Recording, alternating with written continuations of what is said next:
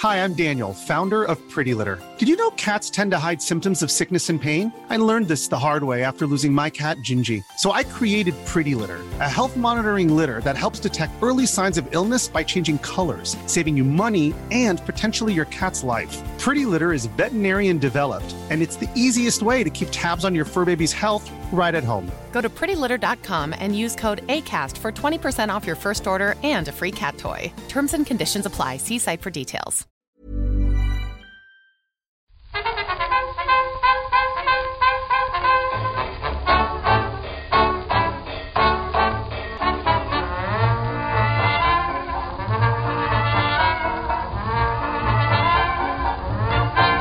Muy buenas, amigas y amigos. Bienvenidas, bienvenidos una semana más al podcast Reload, programa sobre videojuegos que hacemos desde anightgames.com. No sé si estoy gritando mucho, ya lo, lo miraré después en el Audacity. Pero es que tengo unos, unos auriculares nuevos que son de estos que no tienen cancelación de ruido, pero sí la, fuerza, que apri- aprietan mucho las orejas. Y no oigo nada. Entonces supongo que estoy hablando un poco más fuerte de lo normal. Son nuevos estos cascos que tiene. Sí, se me rompieron los anteriores. Yo tengo, yo estoy usando ahora unos de la marca Turtle Beach. Hombre, Eh, me los mandaron en su día para que hiciera promoción de ellos si lo veía oportuno. No la hice. Así que la voy a hacer ahora. Mm, Están muy bien. Lo único que ya no se venden porque son del Black, del Black Ops 2. es, joder, iba a decir, había unos del Black Ops 2 por ahí. Son de edición especial Call of Duty Black Ops 2. Es un juego moderadamente antiguo, pero que está bastante bien. ¿Este es el que matas a Fidel Castro? ¿O que... pues no me acuerdo. Pero está- eh, los, los cascos están muy bien. Muy gamer. Pero tiene alguna calavera, había una calavera con boina en un Black Ops. Eso me gustaba bastante. Estos no. Estos tienen palmeras. La señal de Turtle Beach. Ya. Uf, este Y año toca, del- y el logo del Duty, claro. toca Black Ops este año, ¿eh? no estamos preparados.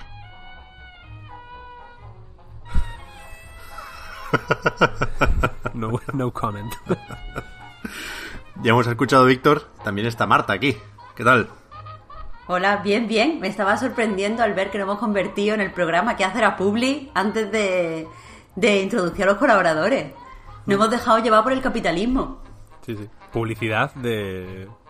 Publicidad obsoleta, del año que 2000. todavía es peor. El año 2011. ya, ya, no. Una cosa, lo siento, lo siento. Está bien, está bien. Es un- el único programa en el que se pide perdón a los, a los patrocinadores muchos años después. Pero bueno, ya has advertido que, que no te manden nada más. O sea, No, no, has dejado, has claro que tú eres la persona menos fiable para hacer una Muy promo mal. del mundo. Muy mal. Hace poco me ofrecieron un móvil. Y ni contesté. Porque como es que no voy a... ¿Sabes? O sea, me... Decir que no. Para mí es una experiencia muy difícil. Me cuesta muchísimo. eh, lo paso muy mal. Se me da muy mal decir que no. En general, quiero decir. Ento- y em, digamos que me cargo de negatividad. A mí me gusta decir que sí, siempre. Hay un juego bastante guay que va sobre esto. Que sale este año. Eh, pero entonces lo que hago es ignorar. ¿no? O sea, lo, siento si alguien está escuchando esto y me ha ofrecido un ratón o un teclado o algo. No es que no es que ignore, es que me, no, no voy a hacer la promoción, quiero decir. ¿No? O sea, es... No, no entiendo cómo funciona, como que te dan cosas para que lo pongas en el Twitch mientras estás jugando, ¿no? De fondo o algo así, para que se vea... No, no tengo Instagram, no tengo nada, no, no, no sé. A ver, me estás preguntando a mí que a mí no me ofrecen nada, a mí se me ofrecen trabajar gratis. O sea, a mí se me contactan para, ¿quieres escribir una cosa para mi blog? Y es como, mm, no, pero, pero ojalá me, me dieran cosas gratis, me regalaran cosas.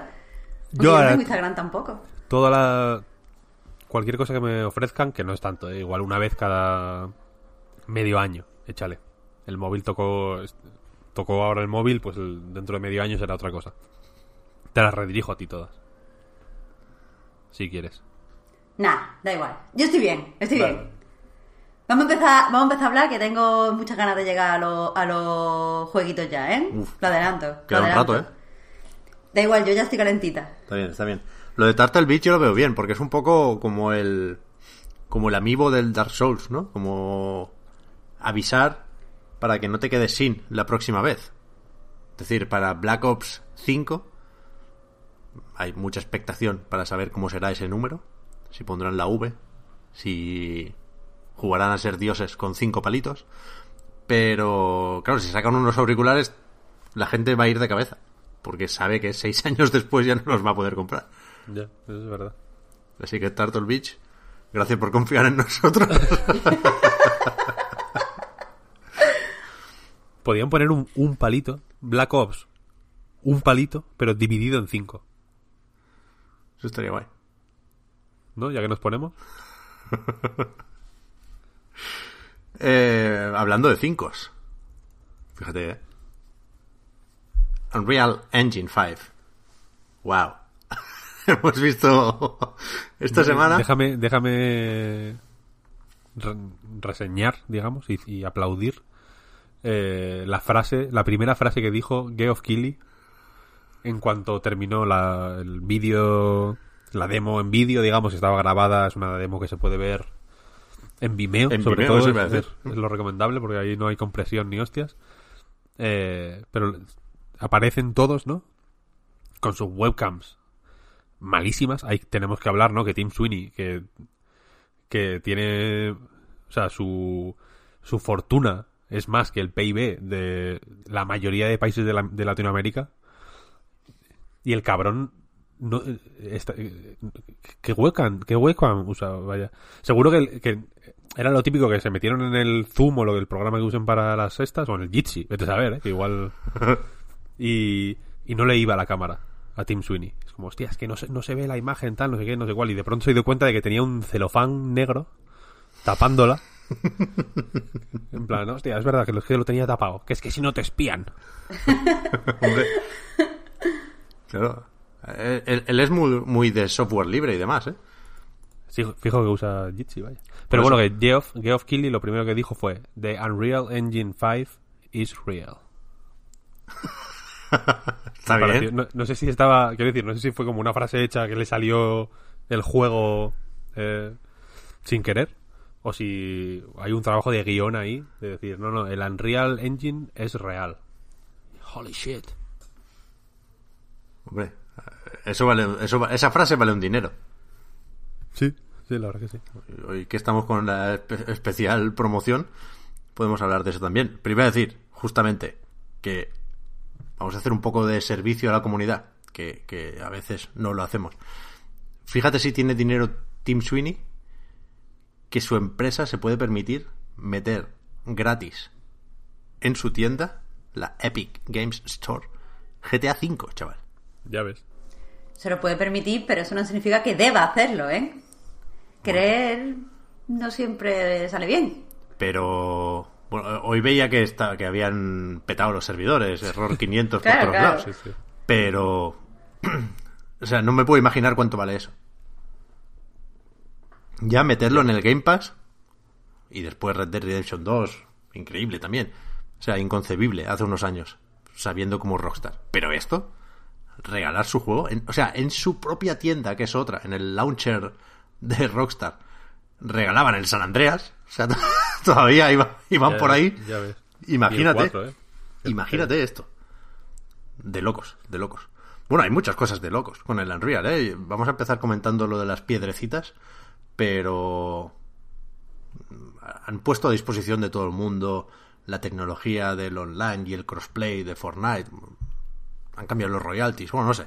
Vamos a empezar por, por lo primero, que es esa demo técnica que se presentó efectivamente en el Summer Game Fest, aunque también a esa misma hora, o sea, no era una exclusiva mundial, a esa misma hora, aunque ellos no lo podían decir, otros muchos medios tenían artículos y comentarios al respecto, ¿eh?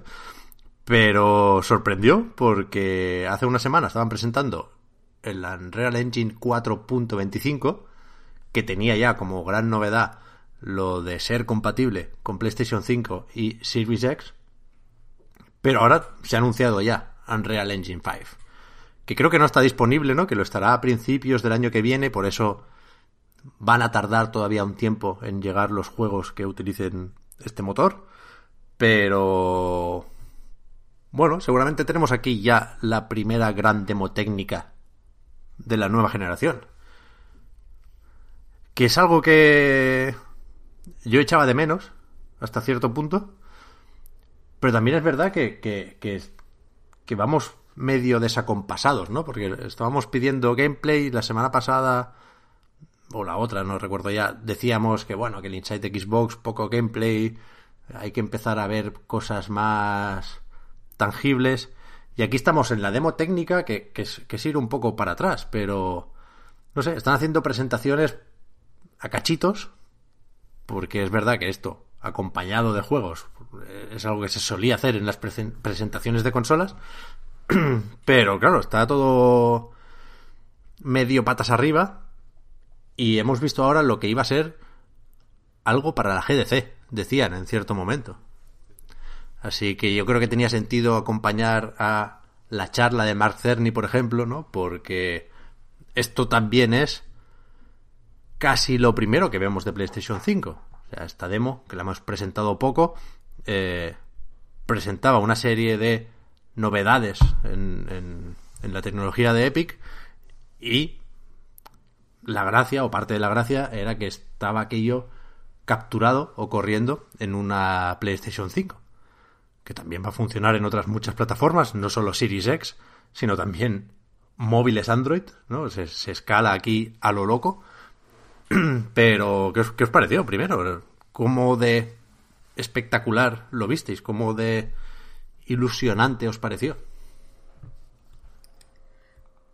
A ver, a, a mí en un primer momento me pareció que se veía bonito, eh, se ve todo muy bien, que guay, que emocionante las cosas que me están mostrando en el vídeo, o sea, qué sensación de aventura me están transmitiendo, pero, o sea, con este tipo de cosas es muy difícil emocionarme de cara a la nueva generación, porque no, ya lo he dicho otras veces, no me interesa la parte más, más técnica o tecnológica de los videojuegos, yo estoy aquí por otros motivos. Entonces la vi, me, me pareció que ok, que, que bien, pero no, no tenía pues nada que decir en ese sentido. Entonces, eh, he estado hablando sobre, sobre la demo con desarrolladores, desarrolladores independientes, pero bueno, que saben, saben un poco más de tecnología que yo, de, aquí, de Maragallán, y pues me, me, han estado explicando un poco por qué es tan tocho esto, porque en lo que coinciden todos es que lo que se vio es tochísimo a unos niveles que va a revolucionar eh, pues cómo se hacen los AAA y, cómo se hacen eh, los juegos independientes. Una de, de, las cosas que me estaban contando, aparte de que está súper justificado el salto de, el salto de número, o sea, que, que, sea una versión nueva, porque dice que tienen un montón de cosas. Eh, me estaban comentando que, que, bueno, que ahora los desarrollos, por ejemplo, pueden ser mucho más cortos o tener mucho, mucho, mucho mejor resultado por el tiempo invertido, porque ahora, pues, como que tienen que diseñar menos polígonos y que los cambios a lo mejor entre un plano general y un primer plano donde se ve el detalle pues son menos costosos, que la luz es eh, mucho más eh, como más fácil de implementar, no me acuerdo exactamente cómo me lo dijeron técnicamente, pero como que es más fácil de implementar todo. Y me estuvieron diciendo que sí, que es, un, es una revolución para equipos a lo mejor como Rockstar o, o sea, del tamaño de Rockstar o Blizzard o Riot o todos estos, pero que eh, van a hacer que, sobre todo en el indie, por ejemplo, con mucha menos gente, se consigan cosas muy profesionales y no, se tenga que, tirar siempre pues del pixelar o de estos apaños que muchas veces se hacen porque los equipos son pequeños.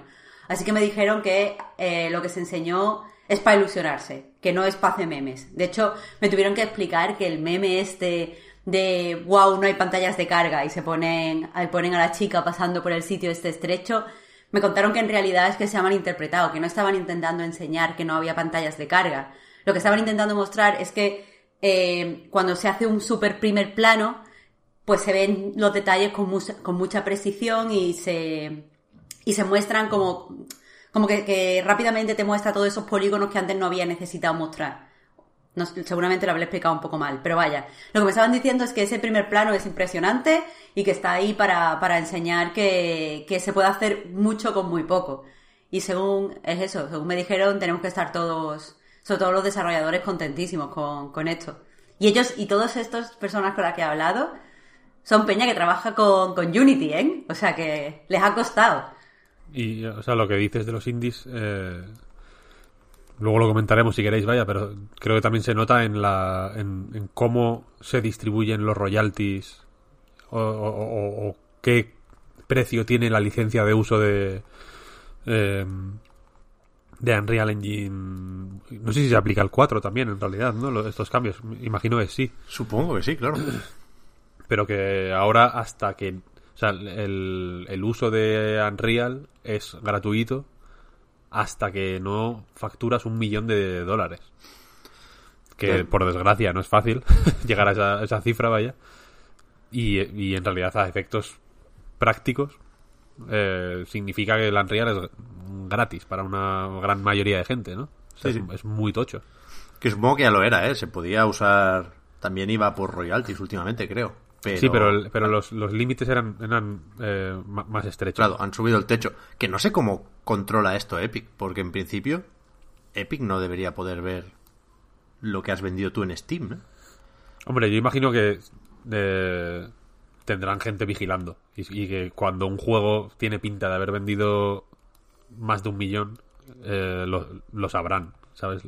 Ya. O, o lo, o lo podrá- o lo podrán investigar, quiero decir.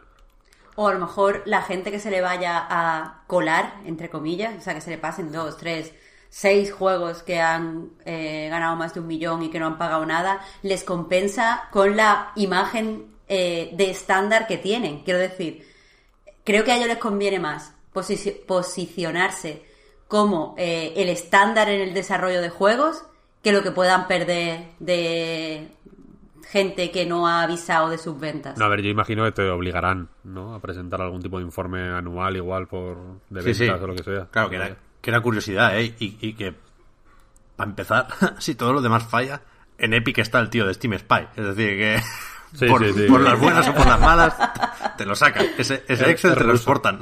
Es ruso, es ruso. El- saben, saben pillar información. Por eso, por eso. A ver, sin, sin entrar muchísimo en, en lo técnico, efectivamente, porque no es lo nuestro, eh, sí creo que merece la pena comentar un poco más cómo, cómo se pretende revolucionar esa gestión de los assets, ¿no? De los materiales que le metes a tu juego, porque es que había unos cuantos titulares que de entrada suenan muy impactantes y si profundizas un poco, lo son todavía más. Más, sí, sí, más, más de lo que parecen al principio, sí, sí. Voy a, voy a poner algunos nombres aquí. La demo se llama Lumen in the Land of Nanite. Que Lumen es la tecnología de iluminación global que funciona aquí, que no es ray tracing, pero que da el pego que pa' qué. Y Nanite es eso, es, es la, la, la herramienta de gestión de los assets, digamos, que es lo que permite pues, pues, bueno, toda esta discusión que ha habido estos días de si los triángulos, de hostias, ¿no? Que de alguna forma adapta de manera casi mágica, insisto, no sé los detalles, pero los resultados parecen mágicos, eh, los modelos y las texturas que tú le metes aquí, ¿no? Y, por eso hablaban de utilizar materiales o assets, disculpadme aquí, pero me, sale mucho lo, de assets, de, de películas o, de series de televisión. Resaltaban muy convenientemente que Unreal Engine 4 se ha usado para hacer el Mandalorian.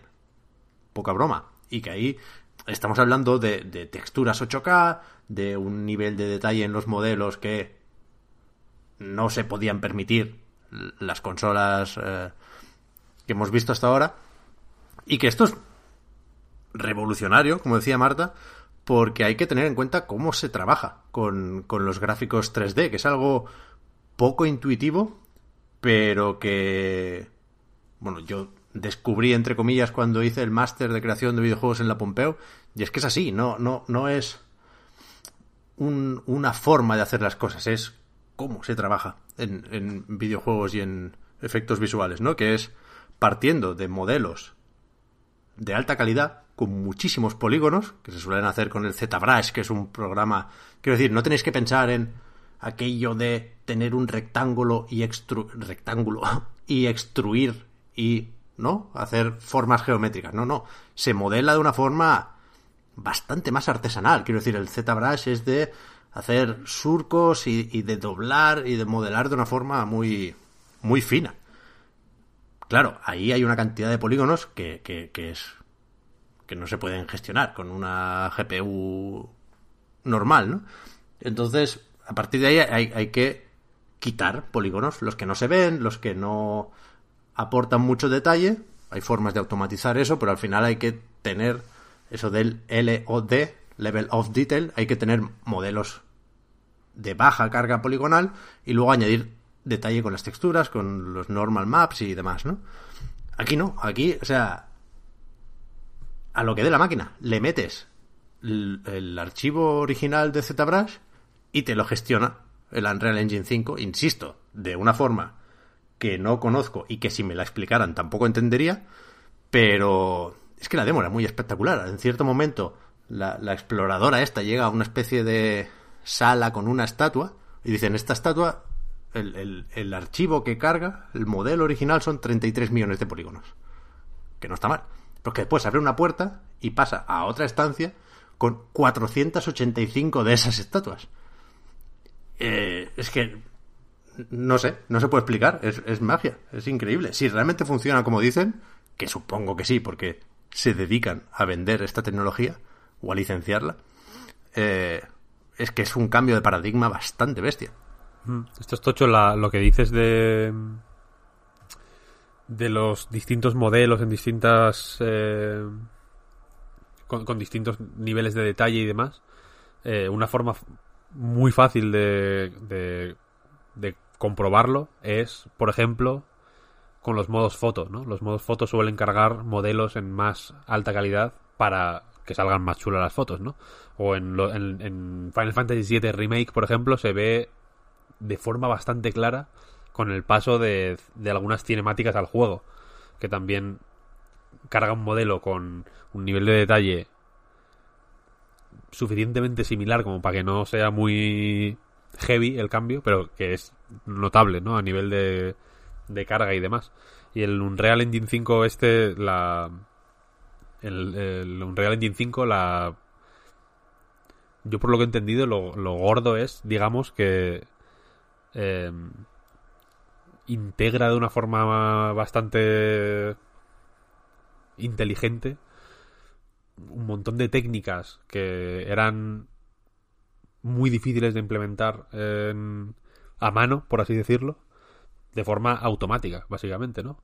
El, dibujar solo lo que se ve, por ejemplo, el, optimizar de una forma extrema qué se dibuja y qué no, mm. Para poder mostrar o para poder, para poder tener, eh, para poder procesar, eh, digamos, esos modelos con 30 millones de triángulos y no, sé, y no sé qué, no sé cuál. Y en realidad sí que es, sí que es bastante heavy, vaya.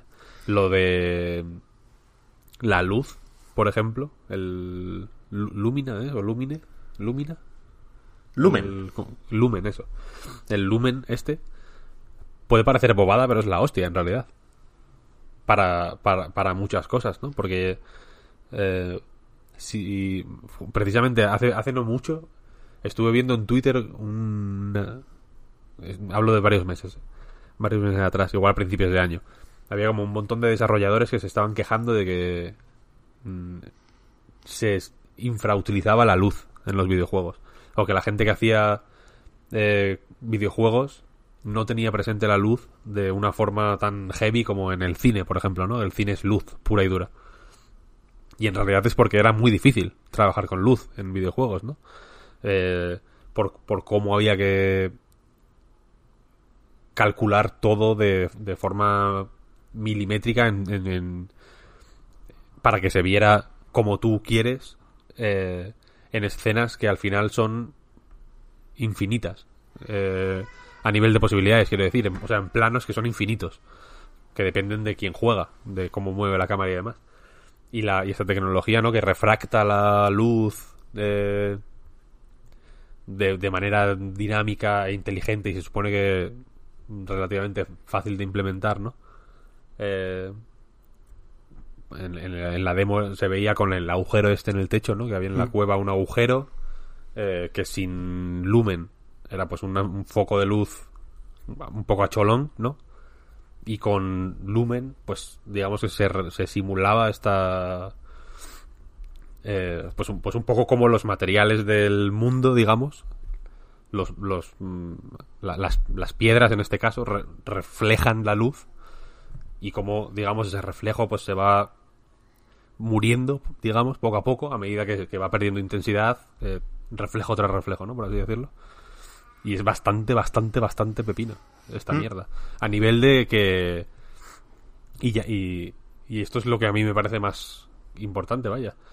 A nivel no de que lo use eh, Naughty Dog, por ejemplo, que Naughty Dog pueden sacarse de la polla un recurso más... eh, igual más hecho a mano y más y infinitamente más complicado de realizar y, y que sí justifica o, o- o- o que sí requiere de sus cientos de empleados del departamento de iluminación dedicados durante dos años exclusivamente a, a ver cómo cojones se va a ver la luz en tal pantalla del Uncharted 4, ¿no? Sino para que lo para que experimenten con él, joder, pues gente que te haga pirulillas de 10 minutos que, que te cagues, ¿no? En realidad. O sea, quiero decir que, que se experimente como se está experimentando ahora con los gráficos de Play 1, ¿no? Pero con, con la luz de esta manera, ¿no? Sí, sí. Es, es, es bastante tocho. Como el Minecraft con Ray Tracing. Ya digo, no, no sé exactamente cuál es la diferencia entre Ray Tracing y esto. En- Entiendo que el objetivo es similar y que cómo se llega a ese objetivo puede ser distinto y consumirá recursos de una forma diferente. Se me escapa. Pero es verdad que, bueno, aquí es el, el paquete Unreal tiene que, que incluir lo de la iluminación. Y esto pinta bastante bien. Hay una serie de dudas razonables, evidentemente. Aquí no, hay que malpensar un poco con las demos técnicas. No porque sean mentira. Yo me tengo que creer que, esto se puede jugar. Que, que está alguien ahí con el. ¿Cómo se llamaba? El Dual Sense. Moviendo a, a la muchacha. Pero. Pero es una demo técnica por varias razones. Porque es difícil aplicar. Lo decía, he visto en Twitter antes el director de arte o algo así de God of War. Decía que, que este nivel de detalle te lo puedes permitir como estudio cuando estás vendiendo justamente tu tecnología, ¿no? Pero que en un juego de 30 horas, difícil pararse tanto eh, en, cada estatua o en, o en cada piedra de, de esta cueva. Y después está el, el rollo de... Bueno, es que si le metemos texturas 8K, si le metemos miles de millones de polígonos, ¿cómo vamos a descargarnos ese juego? ¿no? ¿Cómo vamos a meterlo en un disco duro que en el caso concreto de PlayStation 5, ya que habláis vosotros de esa plataforma, pues son 800 gigas. Te caben dos de estos, ¿no? Es que igual no cabe ni la demo esta. claro. Es como la, como la Switch, ¿no? Que no te entra el Smash Bros. Si te la compras por defecto. Pero vamos, yo, yo creo que que lo, lo- lo- las promesas ganan, vaya, que, que evidentemente desde Epic dicen que todo esto se tiene en cuenta, ¿eh? Y insisto, no solo funciona en trastos de nueva generación, también es compatible con consolas de actual generación, con móviles y veremos cómo de difícil es escalar si estás haciendo un juego intergeneracional, ¿no? Pero en principio debería ser fácil la transición a Unreal 5 desde el 4. De hecho, el propio Fortnite lo va a hacer el año que viene. Se ha anunciado también que Fortnite estará el primer día en PlayStation 5 y Serie X. Pero el, Fortnite que conocemos, digamos, el de Unreal Engine 4. Y ya si eso el año que viene damos el salto y hablamos de qué supone eso. Pero, joder, yo creo que que promete la cosa. O sea, yo veo más, yo veo más ilusionante. A mí tampoco me ilusionó esto de, por defecto, ¿eh? De hecho, me pareció bastante chufa. Porque me centré en el juego. Claro. Quiero decir, eh, a mí me resulta más ilusionante imaginar qué puede hacer Kojima con esto, por ejemplo. En el caso de que. O con, o con herramientas de este estilo, aunque no sea Unreal Engine 5, quiero decir, o con este tipo de avances técnicos que igual descontextualizados hay, hay que tener un poco más, hay que hacer un ejercicio de abstracción mayor para ver qué pueden suponer, ¿no? Eh, y demás, que el juego que se vio, que es la cosa más random del, del mundo. Yo me, yo me estaba centrando en el juego, que es un muñeco feo de como de cristal oscuro, pero es como es como un es el muñeco es como un vídeo porno de cristal oscuro donde digamos le dan una forma más humana a un muñeco de cristal oscuro eh, protagonizando un juego que, que no quieres jugar que está desarrollado por eh, ni siquiera por Crystal Dyna- Dynamics o por Naughty Dog por eh, vete a saber un estudio Avalanche o algo así ¿no? que, que no quieres jugarlo Eidos Montreal, ¿no? ¿Quiénes eran los del Shadow of the Tomb Raider? también también Eh, quería entrar en, en eso mismo, Víctor, que eh, me, sé que, eso no es lo que hay que estar mirando y a mí personalmente me da igual lo que Kojima, lo que tenga que hacer Kojima con esto, pero sí me entristece que ni incluso imaginando que pueden ser los videojuegos o, no sé, queriendo decir que los videojuegos van a un nuevo nivel, se conformen con hacer, con demostrar que pueden hacer lo que ya están haciendo. Quiero decir, os estaba escuchando hablar de las luces. Y, y aquí eh, el sistema de iluminación de este nuevo Unreal, al parecer, pues está guapo, lo dice todo el mundo. Pues no es mejor que te crees, yo que sé, la, típica imagen del cine noir de un, yo que sé, con un blanco y negro potente o con colores eh, chulos, pero a lo mejor con mucho contraste entre luces y sombra, eh, una persona que tiene que ojear papeles, que tiene que mover cosas y vemos diferentes texturas. No sé, al menos es algo nuevo, es algo que me habría sacado de, de mi zona de confort y me hubiera interesado por lo que estaba pasando en la pantalla y quizás me hubiera inspirado a ver más detalles. Pero me pones algo que parece, yo qué sé, el enésimo imitación cutre de medio Uncharted y donde hay muchas piedras y tal, y es como, bueno, pues yo qué sé. ¿Sabes? Había, había malagueños que estaban diciendo, no, ve tío, el juego de Yalto Torcadante que era. Y es que es verdad. es que, es que un, son cuatro piedras. Y, Sí, pues. y no hay que ser faltón. Pero es que creo que, que, que podían haber intentado al menos imaginar que los videojuegos pueden ser otra cosa más allá de mm, aventuras en pseudo naturaleza. O sea, lo de Kojima, me- yo me refería a, precisamente a cómo Ay. utilizaría Kojima esas piedras, ¿no? ¿Cómo se, cómo se resbalaría esa, esa señora en, el, en, el, en la demo técnica de Kojima? Pero es que se resbalaría demasiado, no me interesa. No, no, no, no, pero se resbalaría por algún tipo de conspiración que no conoces todavía y sería muy heavy. No, yo, yo estoy de acuerdo, ¿eh? en realidad, que, que entiendo que puede haber... eh, Quiero decir que se nos puede decir... Quiero, quiero decir que en nuestra, en nuestra eh, carga contra, contra este tipo de juego más o menos estándar, yo me referí, y lo voy a decir ahora porque quiero que quede registrado, a esto como la dictadura de la action adventure, que es lo que yo creo que estamos viviendo ahora mismo. Eh, y todo por culpa de, de Pedro Sánchez, evidentemente. Eh, Menos mal que allí en Madrid ya estáis tomando cartas contra el asunto. efectivamente. Todo muy bien. Contra este tipo de demos técnicas.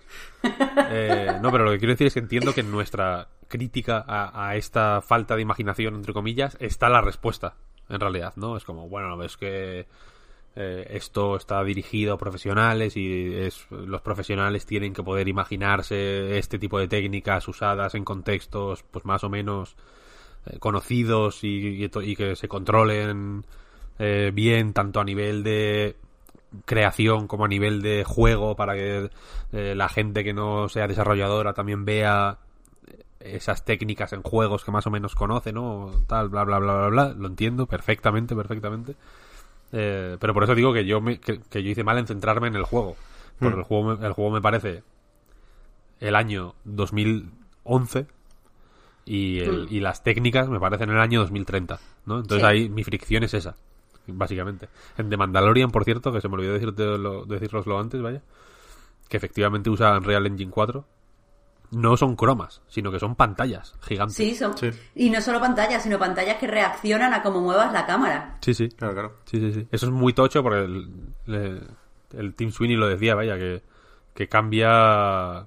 Porque Team Sweeney, ojo, ¿no? Que parece el puto friki que está ahí haciendo... Está, ¿no? Con su Unreal. Y con su bola ahí de, de electricidad estática en el suelo. Pero el hijo de perra está metido en todos los lados, en realidad. ¿eh? Y, y, quiere decir que reflexiona mucho sobre todos los sobre todos los sitios donde tiene puestos los pies. Sí, sí. Quiero decir. Y lo del cine, eh, él decía que una cosa que pasaba eh, muy a menudo y animaba a ver making ofs de películas recientes para comprobarlo en persona era que eh, los actores eh, básicamente actuaban en la nada, en como en espacios mierdosos. Os animo a ver el making of de Maléfica. La película esta se llama Maléfica, la que es Angelina Jolie. Sí. De- pues, el de Maléfica. Los escenarios son delirantes, totalmente. Porque hay cachos que son reales, muy pequeños, pero casi todo es un croma azul. Sí, y la cosa es que el la misma Angelina Jolie, el disfraz de Maléfica, tiene partes que son disfraz y tiene partes que son azul. Entonces, los actores interactúan entre ellos de maneras loquísimas, ¿no? Tienen que imaginarse cómo carajo va a ser un 3D que en ese momento ni está hecho. Quizá puede haber concepts, pero que en realidad está sujeto a todos los cambios posibles, en realidad, ¿no? No hay nada claro, entonces como que dificulta actuar. Y Tim Sweeney decía que su intención con el, con el Unreal Engine y con ese tipo de experimentos como el del Mandalorian es que los actores estén en el sitio donde donde se supone que tienen que estar, ¿no? En vez de estar rodeados de croma, que estén rodeados de donde coño sea que es el Mandalorian, ¿no? Tatooine, no lo sé, porque es el desierto. No, lo, no lo he visto todavía. No lo he visto Yo todavía. tampoco, yo tampoco. Pero eso Joder, que, pues está que el increíble, cabrón, ¿qué os que el cabrón pasa? piensa, que el cabrón piensa mucho lo que en, en, en, en el cine, quiero decir, ¿no? Que podría ser algo en plan, venga, le licencio el Unreal Engine a Lucasfilms y y ya está, ¿no?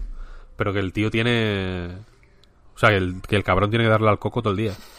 Pero que no solo es la, la- que los actores vean por dónde se están moviendo, es que también, por ejemplo, en The Mandalorian, el hecho de estar usando pantallas y que las pantallas estén proyectando eh, el escenario ayuda un montón a la gente que tiene que hacer las animaciones y que tiene que iluminar el, el pues el escenario. O sea, conozco a, a una persona que trabajaba de, de animador en, en el Mandalorian y dice eso, que, que es que es increíble, que hace todo muchísimo más fácil. Pero a nivel, a nivel de iluminar.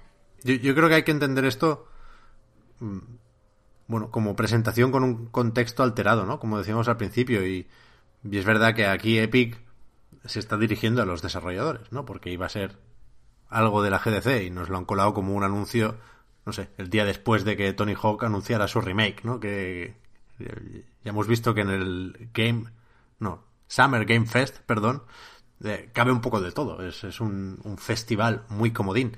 Pero, pero los desarrolladores están encantados, por supuesto.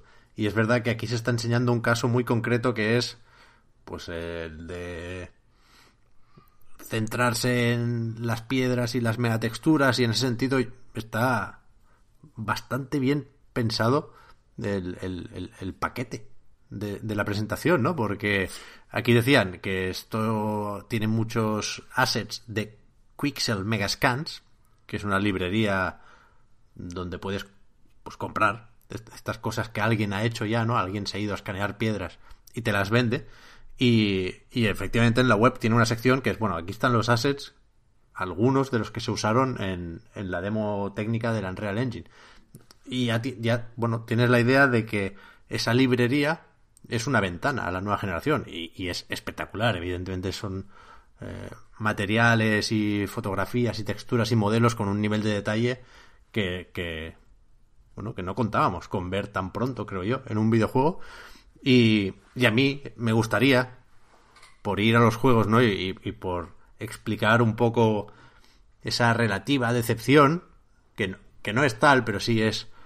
Nos falta algo aquí todavía, que es lo de los juegos. Yo, yo creo que, por supuesto, en el caso de Sony, también un poco en el caso de Microsoft, porque tenemos más fresco el Inside Xbox que esos Game Awards con con Hellblade y SE3 con Halo Infinite, aunque por supuesto están ahí. De hecho, eh, Hellblade utilizan Real Engine, no sé si van a pasar del 4 al 5, no sé en qué se va a notar eso. En principio, no tenían el 5 disponible todavía cuando presentaron aquel tráiler, ¿no? Pero, pero ahí está la cosa. Todo el mundo usa Unreal, o sea, tanto Sony como Microsoft. De hecho, espérate, Sony, Microsoft y Nintendo utilizan Unreal Engine. Sí, sí. El Yoshi, El Yoshi es eh, Unreal, sí. Hellblade y Days Gone, en el caso de Sony. Así que que lo que lo que seguro no se puede hacer, que también se ha hecho, por supuesto, porque vivimos tiempos confusos, es decir que, que esto beneficia a Sony y perjudica a Xbox. No, joder, si es para todos, en real, incluso para Apple, con, con- con el iPhone y con el iPad. Eh, y eso, me falta un juego aquí. Y yo entendería que el caso de uso de la demo técnica es uno muy concreto y que se puede permitir funcionar a 30 frames con una resolución dinámica que decían en Digital Foundry que la mayor parte del tiempo es 1440p, que puede sonar poco ahora que estamos con el 4K, pero bueno, es que los triángulos se adaptan al píxel y que no sé qué. Esas pirulas me las creo, pero no las entiendo. Pero lo que quiero decir es que si esto le pones al lado un juego que utiliza esta tecnología y te dice, mira, pues eh, si queremos funcionar a 4K 60 frames, pues igual las piedras no se ven tan bien, pero ojo, se siguen viendo muy bien. Me falta todavía eso, ¿no? Y nos lo van dando a cachitos y de forma un poco improvisada incluso. Pero, evidentemente Epic no tiene culpa de esto. Y por la parte que le toca, yo creo que están siendo muy ambiciosos y que estos días leíamos también, no, ahora empieza la nueva generación, esto sí que sí es nueva generación. Tiene un punto de artificio todo eso, pero también tiene algo de... Coño, es verdad, es que puede cambiar las cosas, esto. Sí, sí. Yo fantaseaba con cómo sería, por ejemplo, toda- todas estas cosas aplicadas a un entorno que a mí me resulte más atractivo. No digo que no me resulte atractivo la esta arqueología loca y estas estatuas eh, chifladas, entiendo que son eh, caramelitos para este tipo de cosas, ¿no? Porque están llenas de recovecos y son una cosa así muy minuciosa. Pero me imaginaba, por ejemplo, y ya sin de- no, no, no voy a decir en plan eh, juegos muy experimentales, vaya, pero un entorno tipo Fallout, por ejemplo, ¿no? Al- Fallout, eh, un principio de un Fallout, cuando son todavía los años 50, por así decirlo, ¿no? Eh, ¿cómo, ¿Cómo se puede utilizar ese tipo de tecnologías para representar ese tipo de entornos un poco más eh, humanos, por, por así decirlo, ¿no? Creo, que tiene mil, mil, mil, mil, mil posibilidades esto. Lo de la luz, quiero decir, yo animo a fliparse eh, en este momento, porque creo que es, creo que es lo que más, eh, a- aparte de que creo que es bueno para la salud personal, creo que es bueno en general, fliparse en este momento. Pero cómo, cómo se puede usar la, eh, esta- el lumen este para hacer mecánicas guapas, nuevas, ¿sabes? Por ejemplo, a mí hay un movimiento que me encanta. Tú lo sabes, Pepa, además, que es eh, con una navaja dar en el suelo, hacer chispa en el suelo. Porque una vez me lo hizo un tío en la calle fue espectacular. No sé si estabas tú. Al ¿estabas lado tú cuando del, del? Martínez, ¿no? En la furgoneta Sí. esa. Sí, sí, sí, sí. De reparto, sí. sí. Que, que me dijo que él, que él solo temía a Dios y a la muerte o algo así. Mientras hacía la mierda esa con la, con la navaja. Espectacular. Pero imaginaos eso. eh, tener que explorar una caverna, quiero decir, por ejemplo. Es que incluso eh, la exploración de una caverna creo que se podría haber hecho más. que- creo que, no, no, no voy a echar la culpa a la gente que hizo la pobre demo técnica esta, vaya. Creo que, que tiene más posibilidades. Imagínate una cosa de tener que arañar luz de donde sea, por ejemplo, ¿no? Dando con una piedra a, a- a- al suelo o a las paredes, ¿no? Generando ahí chispa para generar microluz que, que te ayude a, explorar una caverna hiperoscura, ¿no? O seguir la luz, o sea, eh, seguir las lo que tú intuyes que son refracciones de luz eh, hasta llegar a la salida, por ejemplo, ¿no? En, en en un espacio hiper, hiper, hiper oscuro. Es que se pueden hacer mil, mil, mil, mil, mil cosas, mil cosas. Yo ahora animo a la gente a fliparse. Porque de los flipados del presente salen las obras maestras del futuro. Esto es un, esto lo siento, pero es así. No a toda la gente que esté pensando en utilizar Unreal Engine 5 el año que viene, cuando esté disponible, que se olvide de Tomb Raider y de Uncharted. Que piense en chaladuras. Porque esas chaladuras van a ser la, los Death Stranding del mañana. Juegos eh, que, que- polarizadores que, que van a dejar una marca en, el- en la industria del videojuego, vaya. Pues sí. Sí, sí. Falta menos para la nueva generación. Y Sony parece que también va acercándose poco a poco a lo que suponemos que algún día será la presentación de PlayStation 5. De momento, hemos tenido esta semana también State of Play, pero volvieron a avisar que nada de nada de nueva consola, porque este era solo para Ghost of Tsushima, que, que viene después de The Last of Us parte 2, que no ha tenido un State of Play para él solito, pero bueno, sí hace, hace ya mucho tiempo se anunció en otro la fecha que al final no, y después tampoco, pero, pero también falta menos. Total, que me Lo lío. bueno es que como se ha filtrado ya todo, Ya, no ya, ya, State bueno, of claro, Play no. ni nada. Hacer un State of Play de los spoilers solo. Pero que hicieron el Tsushima, lo digo porque no es súper intuitivo lo de vender el juego que viene después de tu gran lanzamiento. Ahora, ¿no? Pero, no sé, habíamos visto relativamente poco sobre lo nuevo de Sucker Punch. Así que estos 18 minutos de gameplay eh, no sé si nos permiten sacar muchas conclusiones, pero sí modular las ganas que le tenemos a esto. A mí me decepcionó una barbaridad. Y mira que no venía con las expectativas tampoco por las nubes.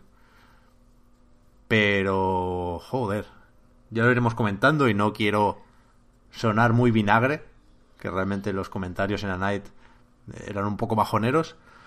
Pero, hostia, yo lo voy a jugar porque si algo ha sabido hacer, hacer Sony estos últimos años es presentar sus juegos como algo importante, ¿no? Como ese pequeño acontecimiento dentro de la industria.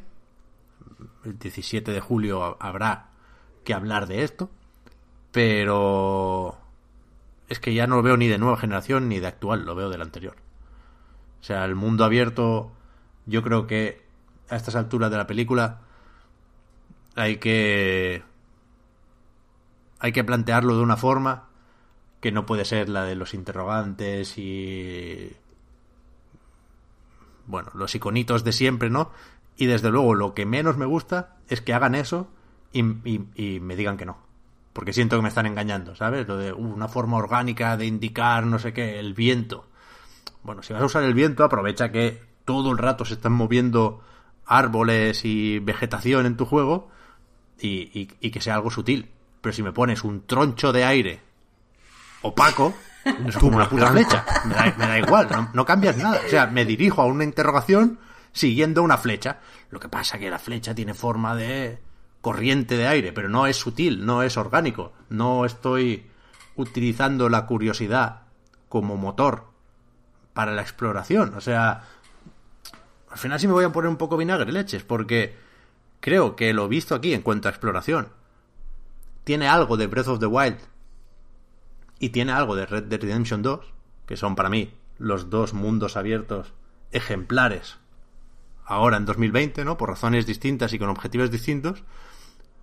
Pero hace mal lo fantástico de esos dos juegos, ¿no? Que es eh, te guía, aunque me diga que no, aunque me lo pinte de orgánico, insisto, el viento es una flecha y que me venga un zorrito a decir, oye, el templo está por ahí, ahí ni curiosidad ni hostias, es otro indicador, más o menos integrado, vale, te lo compro.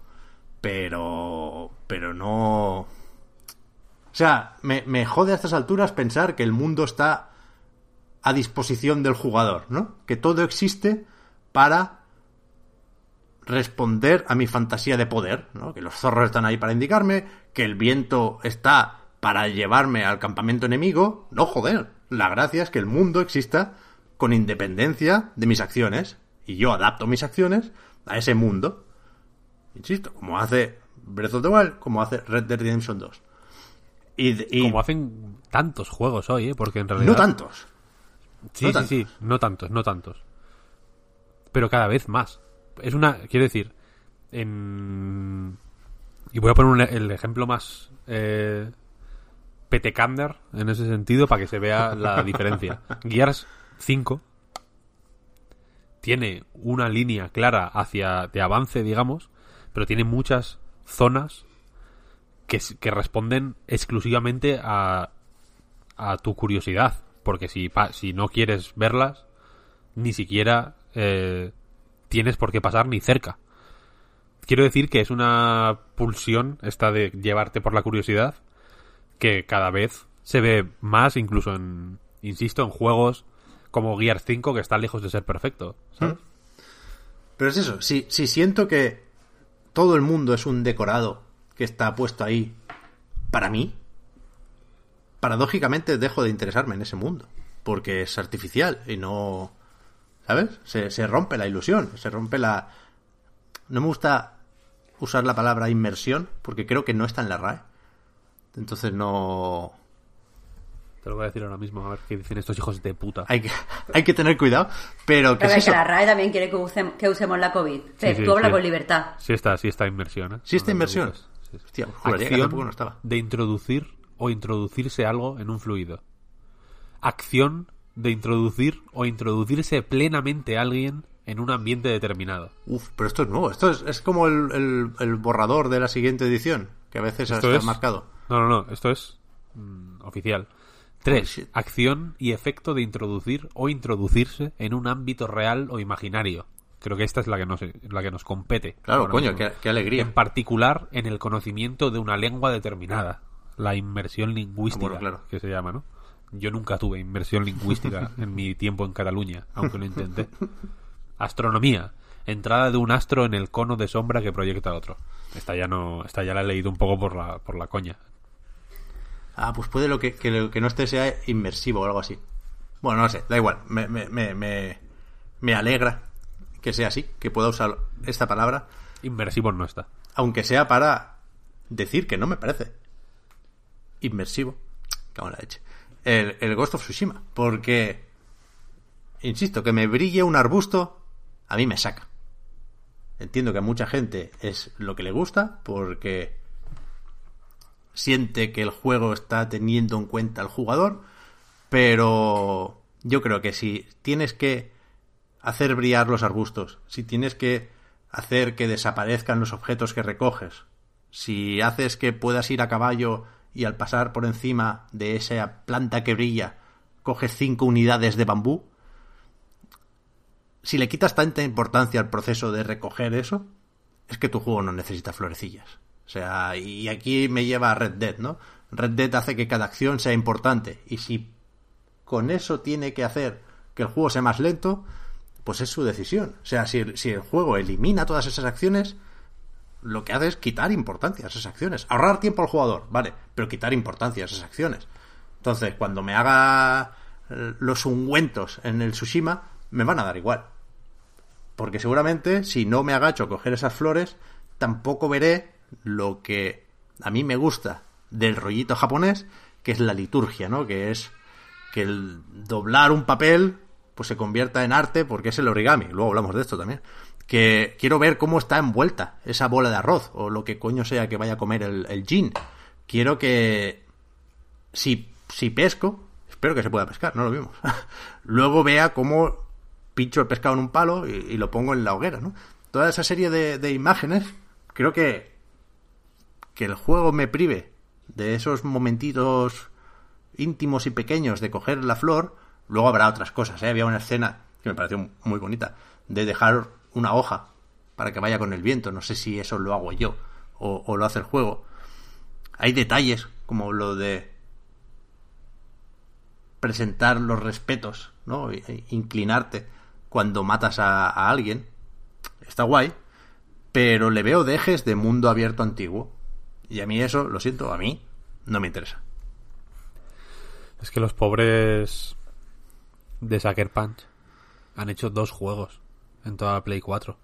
Uno de lanzamiento y otro este. Casi de lanzamiento, pero sí. Bueno, casi de lanzamiento. Mm. Eh, Sí. Suficientemente pegado de ventana de lanzamiento, desde luego. Sí. De hecho, creo que iba a ser de lanzamiento y se retrasó. Y joder, no sé. eh, yo creo que es fácil pedirle más a este juego de lo que quiere ofrecer. No voy a decir puede porque, porque es muy feo. De lo que quiere ofrecer por el por la ambientación un poco, ¿no? Por lo que se por Sekiro, sin ir más lejos, vaya, por todo lo, la- esta ceremonia que dices de que se asocia a los samuráis, ¿no? Y al Japón feudal y no sé qué. Eh, El algodón, tío. El, pero es que es Sucker Punch. el palillo con el algodón para limpiar las cosas. ¿Eso qué es? Eso tiene que estar. Es Sucker Punch y te van a dar un juego de, de, de- de risas. Eh, al ¿Sí, tú final. crees? O sea, que quiero decir que por mucho que... O sea, no sé, no sé. O sea, yo me espero lo que... Por salud mental, me espero lo que era el Infamous. Que es un juego de risas. Que no, que, que si te... Es un juego de porro. Básicamente. ¿No? Sí. Y este, y este también es un juego de porro, quiero decir, porque nadie que no esté fumado pondría el modo en blanco y negro y diría, wow, Kurosawa. no, o sea, es- hay que fumar porros para realmente asociar el cine de Kurosawa con, con poner un filtro de blanco y negro, ¿eh? que tampoco es una cosa... No, no hace mucho más, le mete un poco de grano. No es una, no es una cuestión de que cada escena la luz esté retocada para que haya guiños a escenas concretas de, de los siete samuráis, ¿no? O sea, es como simplemente un filtro. Mm, yo creo que sí. Por eso que es que guay, una solución pues, pues simplota y bien intencionada de, de de eso, de fumarte un trócolo y tirarte ahí en el sofá y que y que te despiertas de pronto y has estado durmiendo tres horas y te lo has dejado en pausa o yo qué sé, ¿no? Y, y punto, quiero decir, no, o sea que guay lo de la creo que el rollo de eso, de, que la, vegetación se mueva tanto y, y, y de que Miyazaki nos ha mal acostumbrado a ver cada choque de espadas como el como la hostia en bicicleta que debería ser así en todos los juegos, ¿eh? O sea, no le estoy no, no quiero decir que no haya que aspirar a eh, esa cosa más elevada. Eh, pero es que esto yo qué sé. Que te lo hace una gente que, vi- que vive en Bellevue, Washington. No sé si habéis estado. ¿Qué va? Eh, Creo que el metro no, No. llega hasta ahí. Yo estuve una vez porque estaba Bongi ahí Sí, y Valve. y Valve. Son gente que no puede hacer nada más elevado que esto. Porque el entorno, Bellevue, es el sitio más feo y más inhumano que yo he estado en mi vida. Es un centro comercial gigante. Es, es eh, un centro comercial de las afueras de una ciudad hecho ciudad entero. Entonces, en ese contexto, no le pidas ceremonia. Pero, joder, es- es- insisto, ¿eh? a pesar de lo que hemos dicho ya, es pronto para sacar conclusiones. Pero Que va a estar sí- guay este juego, tío. Sí, sí, no, evidentemente, partiendo de la base de que, mm, bueno, no, no va a ser peor que un Assassin's Creed, seguramente, ¿no?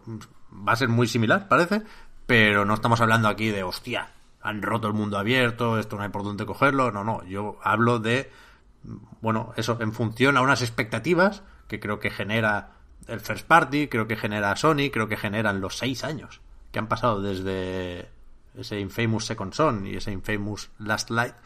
Y, y también, y aquí es cosa mía total, ¿eh? pero creo que podíamos tener esperanzas por el hecho de que esto sea, bueno, pues el tópico del gaijin, ¿no? Estos son americanos haciendo algo japonés dentro de una empresa japonesa. Y ahí hay un juego de respetos y de cariños que, que por supuesto se notan hasta cierto punto, ¿eh? O sea, está cuidado el juego, mm, lo del filtro blanco y negro siendo moderadamente anecdótico, a mí la verdad es que me gustó. Yo creo que si, si me gusta esto, el New Game Plus mínimo lo empiezo con, con el blanco y negro, pero... Tenía que haber estado en blanco y negro el juego. Sí. Tenías que, tenían que haber dicho, mira, le vamos a echar cojones y está en blanco y negro el juego entero.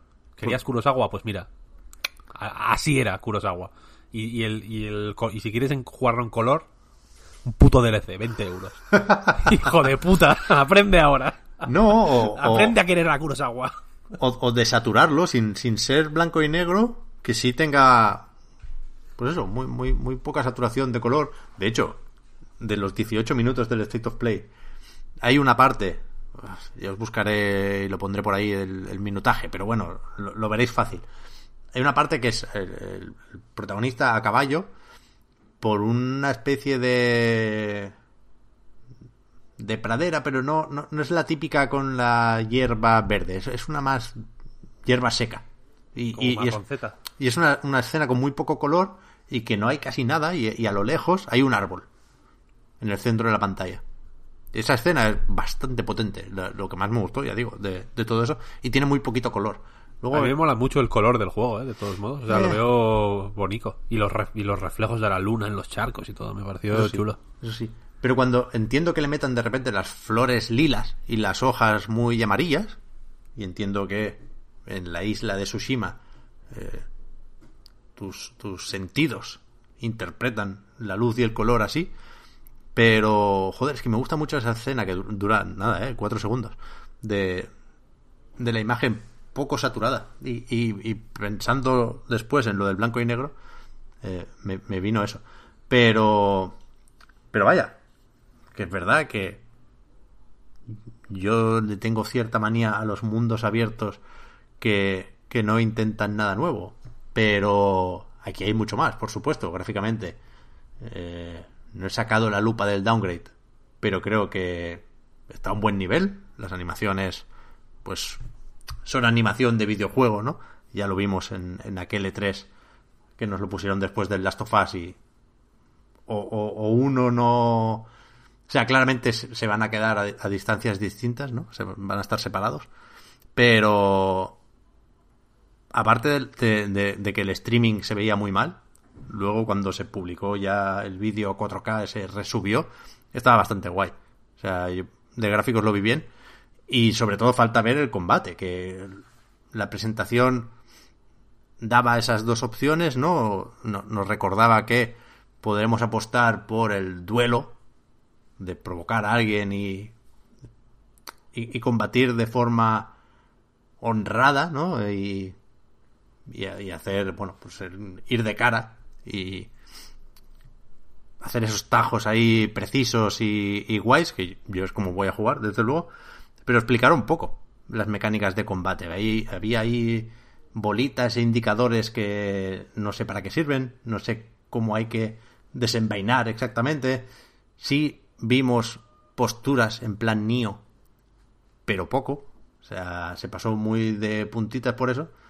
Y luego está la opción del sigilo, ¿no? Lo, lo que da nombre a el fantasma, que es ponerse la mascarilla esa y, y hacer la del Assassin's Creed, básicamente. Tirar de sigilo, tirar de trampas y artilugios, tirar piedras para despistar a los enemigos y... Y esa parte me pareció más, más flojilla, la verdad.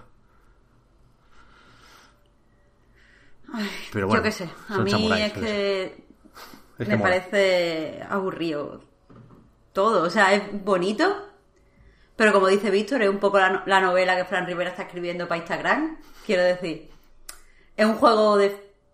Nos gustan mucho las cosas japonesas, vamos a hacer eh, algo japonés, pero no es real. O sea, le estamos prestando atención porque es exclusivo de Play y yo qué sé, porque es caro pero no, no creo que sea un juego que puedes explicar sin compararlo con otros juegos. No le veo dónde está la entidad por sí misma. Todo el mundo que he visto que está hablando del combate está diciendo si es más o menos eh, Sekiro. Tú mismo has dicho ahora que el modo este ninja, eh, pues es un poco Assassin's Creed. Eh, cuando haces, eh, yo qué sé, la forma en la que hace el mundo abierto no llega a ser como la de este otro juego. Todo el tiempo estamos hablando en comparaciones porque me parece que no tiene entidad suficiente. y me, me aburre el juego ya, de- sin haberlo jugado.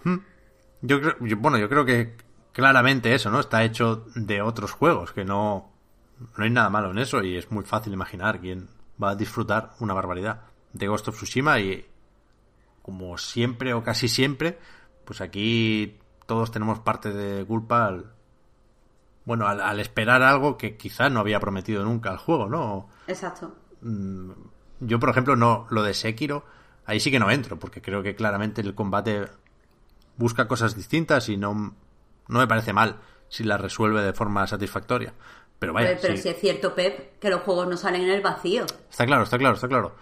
Pero que, que, que, bueno, no sé, nunca esperé las mismas chispas que en Sekiro, ¿no? El combate me lo imaginaba de otra forma y ya digo, no es que yo sepa más que nadie, ¿eh? cada uno, pues al ver el primer tráiler en 2017 ya, o el primer gameplay en aquel E3, pues en nuestra cabeza le dimos cierta forma al juego y, y- y cada uno decide qué esperar en función. Faltaría más de lo que le gusta, ¿eh? lo que le gustaría, porque yo creo que hay algo en, en- en lo que todos podemos estar de acuerdo, que es que la ambientación mola, ¿no? Japón feudal es, bueno, es algo que gusta de forma casi universal, no, Estoy pensando y creo que no conozco a nadie que diga, no, a mí es que la ambientación esa me da, las pagodas me dan una pereza y las katanas no me gustan nada, hostia. No, No, y además, se supone que han hecho una documentación hiper tochísima de las Sí, sí. flores, las plantas, todas estas cosas. Eso mola mil, pero no sé.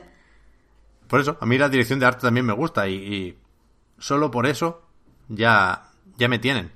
Pero es que sobre todo lo del mundo abierto, o sea, si, si tu juego va a estar definido por el mundo abierto, esto de las etiquetas y los géneros, ¿no? Eh, juegos siempre son varias cosas al mismo tiempo. Que todos los juegos de mundo abierto, o casi todos, tienen algo de acción. Entonces, a, a la hora de hacer listas, ¿este dónde lo ponemos? ¿Juego de acción? ¿De sigilo? ¿De mundo abierto? Yo creo que claramente aquí, por lo visto el otro día, el mundo abierto se come a todo lo demás, ¿no? Va a ser lo que va a definir la experiencia de juego. Entonces, cuéntame algo interesante ahí. Y no lo que vi, o lo que intuí, o lo que entendí, y puedo haberlo entendido mal, faltaría más, es que me estaban contando una cosa y me estaban enseñando otra. Sí. Y a partir de ahí, pues los otros. Y además fue el minuto uno de presentación. Los otros 17, eh, ya los tenía cruzados. Así que veremos, veremos cómo se sigue presentando este Ghost of Tsushima que sale después de recolocar The Last of Us y también Iron Man. Esto todo, todo el mundo pasó, yo el primero, de esta noticia, pero tiene fecha ya, el Iron Man VR. Aquel que se retrasó con, con el Last of Us al mismo tiempo, creo que es el 4 de julio o algo así. Pero. Pero ya tiene fecha. El Tsushima. No, no me voy por ahí porque entonces rompo la enlazada. Sale el 17 de julio, que es el mismo día que tendremos el nuevo Paper Mario. Uy, antes de hablar de Paper Mario, ¿Tsushima es el último juego first party que haya anunciado de momento? O sea, el último juego first party que tiene fecha de PlayStation 4. Yo creo que sí. Creo que va a ser el último juego first party de PlayStation 4, ¿no? ¿Y no sería más guay que sacaran el Last of Us 2 el 15 de julio, por ejemplo? Para cerrar con el Last of Us 2. ¿No es un poco como que te pidan bis en un concierto y que y tocar una puta canción que nadie quiere? Pero a ver, que lo de las sofás está claro que se ha tenido que adelantar el estreno por las filtraciones y por todo este tipo de cosas. Sí, No, pero bueno, pero da cuando- igual, da igual. Tú O sea, imagínate antes del cambio de planes ya estaba, está- de hecho, estaba con más antelación de Last of Us. Pero imagínate que estás en un concierto de Iron Maiden. Y, Vale.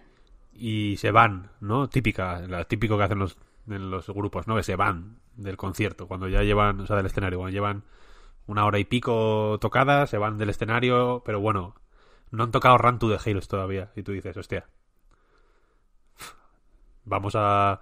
Sabemos que por contrato tienen que tocar media hora más, ¿no? Pero vamos a jalearles un poco. Otra, otra. Para que salgan y toquen Run to the Hills, que te vengas arriba, ¿no?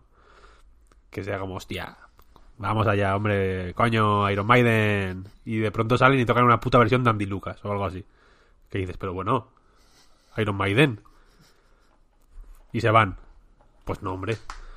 No mola. En, este, en esta metáfora.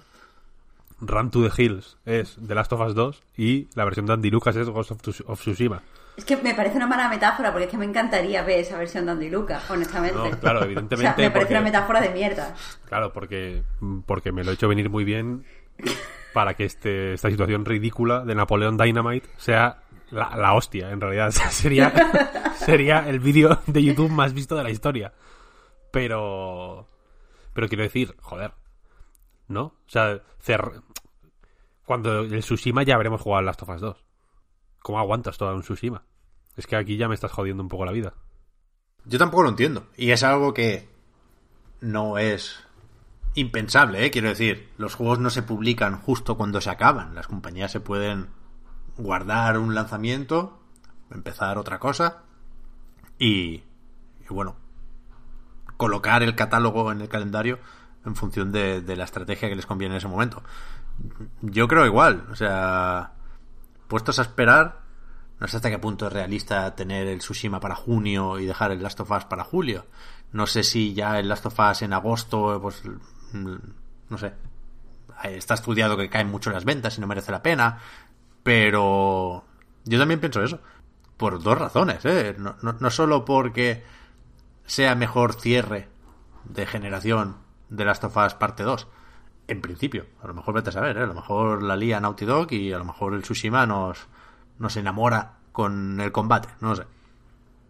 Pero lo esperable ahora mismo creo que es que The Last of Us sea un mejor cierre y que The Last of Us sea una putada enorme para el Tsushima. Sí, sí, por eso lo digo. que no sé. Por, por eso, porque lo tendremos en mente, sí o sí, cuando juguemos al Tsushima.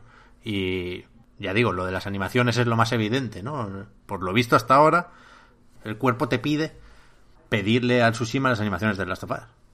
Claro, o mala suerte, porque aquí no hay motion matching, yo qué sé. ¿Qué quieres que te diga? Es lo que hay. Vale, pues dale la vuelta, ¿no? Pon los postres al, fin al final. No sé, no sé. También me lo he preguntado muchas veces, ¿eh, Víctor? Pero a lo mejor estamos, ya digo, siendo especialmente negativos con el Tsushima. Yo creo que hay razones para serlo, igual que hay razones para tener muchas ganas y aquí se va a repetir lo del Days Gone, ya lo sabemos todos. No hace O sea, falta yo, no creo, Sí. yo- yo no creo que haya, que, ser que haya motivos para ser negativo, pero quiero decir, hay motivos para para no ser más entusiasta de la cuenta, ¿eh? que es Sucker Punch, tío. Nadie... O sea, yo entiendo que haya fanboys de Naughty Dog, ¿no? Que digas, es que le comía la polla al Druckmann, porque son la hostia, ¿no? Porque realmente del Uncharted 2 para aquí, como mínimo, quiero decir, del Uncharted 2 para aquí, todos sus juegos son hostia, pues mm, del de, de la primerísima división, quiero decir, y han hecho cosas que todo el mundo ha imitado, de las que todo el mundo ha hablado, de- que son, eh, joder, pues quiero decir, eh, el, el- el gran videojuego, digamos, es Naughty Dog. Entonces yo entiendo, Naughty Dog y otros cuantos, quiero decir, ¿no? Y, y Rockstar y quien sea, ¿no? Pero, eh, pero entiendo que de Naughty Dog haya peña que diga, es que me, es que me da igual lo que, lo que diga mm, IGN, o lo que diga A Night, o lo que diga eh, Mary, que es un 10, todo para mí. Correcto. A mí me da igual lo que digan de X Studios, yo que sé, de Platinum. Mm, Quien diga que el Wonderful 101 no es un 10, me come los cojones y no tiene ni puta idea. Lo entiendo. Estoy, estoy en lo mismo. Pero Sucker Punch, no. Sucker Bueno, Punch ni te acuerdas de, quién, de quiénes son. Cuando los tienes que buscar porque no sabes si son Sucker Punch o Insomniac, tío. No, no, no sabes. Porque no has jugado a nada de ellos desde hace la de Dios. Desde que sacaron el, el Infamous Second Light, este, o como se llamara, que, que- que ni, lo, que ni lo querías. O, o First Light, o como, o como coño fueras. Que, no sé. Que son juegos, bueno, que están bien, que están bien. Te lo, te lo pasas bien. Yo con el Infamous Second Son, pues me lo pasé bien. Había lucecicas.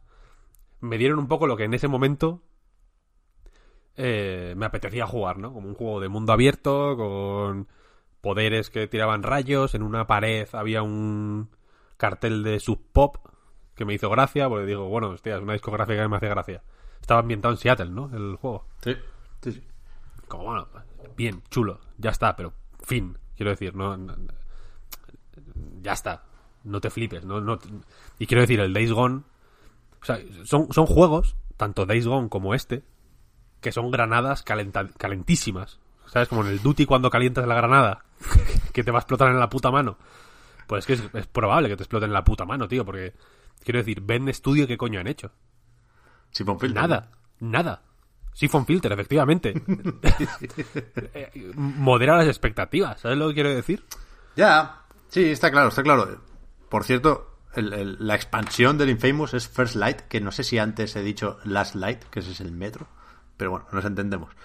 Yo sí creo, Víctor, que aquí, pues, e- es, es que, insisto, es muy fácil querer comprar el, el discurso, la narrativa, que creo que hemos venido viendo en los estudios de Sony los últimos años, ¿no? Es un, es un carro al que apetece subir porque es un carro tremendamente positivo, de, de, de progresión, de grandes juegos, de...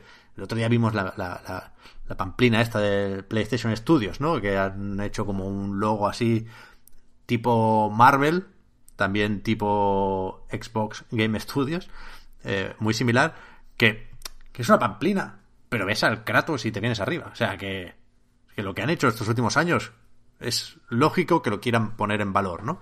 Y ahí está también Aloy. Y, y piensas, vale, claro, es que Guerrilla, que me parece un estudio quizá un pelín por encima de Sucker Punch, pero comparable perfectamente, que venía de hacer el Killzone Shadowfall, macho, que era una ñapa de cuidado, por muchas prisas que tuvieran para llegar al lanzamiento. Y, y con Horizon, hace tres años y medio, lanzaron algo que era un salto cualitativo considerable. Y a mí no me parece Goti ni hostias, ¿eh? Pero, pero creo que es un salto cualitativo considerable sin haber tenido tiempo para mirar a Breath of the Wild y para mirar a Red Dead Redemption 2. Y con menos tiempo de desarrollo. Y aquí es que, joder, han tenido todo el tiempo del mundo, tienen unos referentes sobre el siguiente paso, creo yo, claramente en el mundo abierto, y no se nota, y no se nota. De momento, en el State of Play, ya digo. Son samuráis, el 17 de julio voy a estar ahí. Y ya os contaré. Pero a mí me dejó muy frío el State of Play. Y no me lo esperaba, no me lo esperaba. Por fortuna, el, el otro noble arte japonés sí se ha visto bien representado. Eso es. ¿Cómo es? ¿No está traducido el título del juego de momento o qué? Mm, De momento no. Nos vamos a referir a él como Paper Mario de Origami King. Bueno, el rey origami o el rey de origami. Tampoco creo que se pongan a darle muchas vueltas a esto. Pero bueno, tal y como suponíamos porque formaba parte de esa filtración de la que destacamos sobre todo las remasterizaciones de Mario 64, Sunshine y Galaxy, por razones evidentes, pero también nos decía, oye, el aniversario de Mario se celebra con un nuevo Paper Mario. Y aquí lo tenemos, sin direct ni leches, un tráiler para decir, sale en dos meses y lo hace Intelligent System y no pinta nada mal. O sea, es un poco, visualmente es continuista con respecto al de Wii U, cuyo nombre tampoco recuerdo, Color Splash, Color Splash, creo que era así, algo de Splash. Que, que joder, ya era bastante graciosete ¿eh? en, lo gráfico, pero este parece por el tráiler que, que tiene más ganas de, de hacer cosas, ¿no? Que juguetea con el tono, la presentación de Peach ahí enfrentándose a Mario es, es bastante guay. Hay una variedad de situaciones que yo creo que no estaba en el Color Splash y queda la duda del combate, ¿no? Que se, se suelen criticar en los últimos Paper Mario que se haya simplificado, que si el Sticker Star, que no sé qué. Eh, aquí parece un poco más complejo, pero es que se ha visto lo que menos. En el tráiler hay, hay mucho de... Es que, claro, luego hablaremos de esto y no puedo pensar en otra cosa. Es un tráiler un poco Wonderful 101. Que salen bichos del suelo, que hay Mil, hay mil, mil sí, vehículos. Es una locura de tráiler. Muchísimas situaciones. A mí me sorprendió el ritmo, ¿no? Sí, sí. Como que ocurre de todo y cosas de gran escala. Sí. En general, quiero decir que no hay como no son como situaciones graciosas, son eso, eh, hiperconstrucciones, como una flota de aviones de papel, como con música épica, es, es- es muy es, ra- es raro, ¿no? En ese sentido. Pero pinta muy bien, la gente está súper contenta.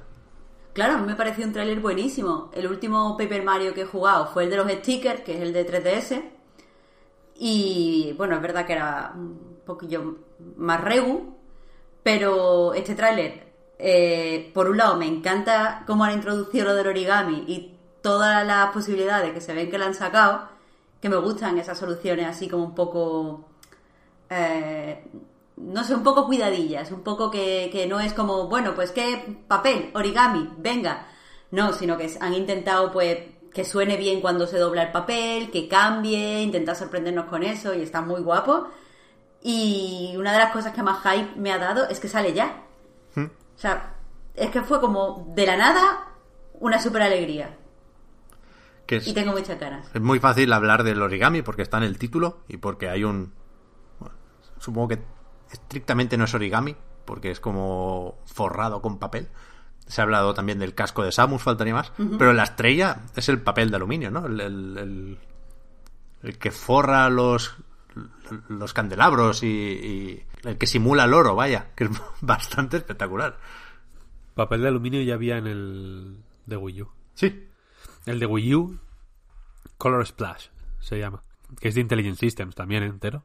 O sea, todos los Paper Mario son de Intelligent System con apoyo en mayor o menor medida de otros estudios. El de 3DS lo hacían entre Intelligent Systems y otro estudio, típico estudio que hace cosas con Nintendo, pero que es un poco de, de serie B.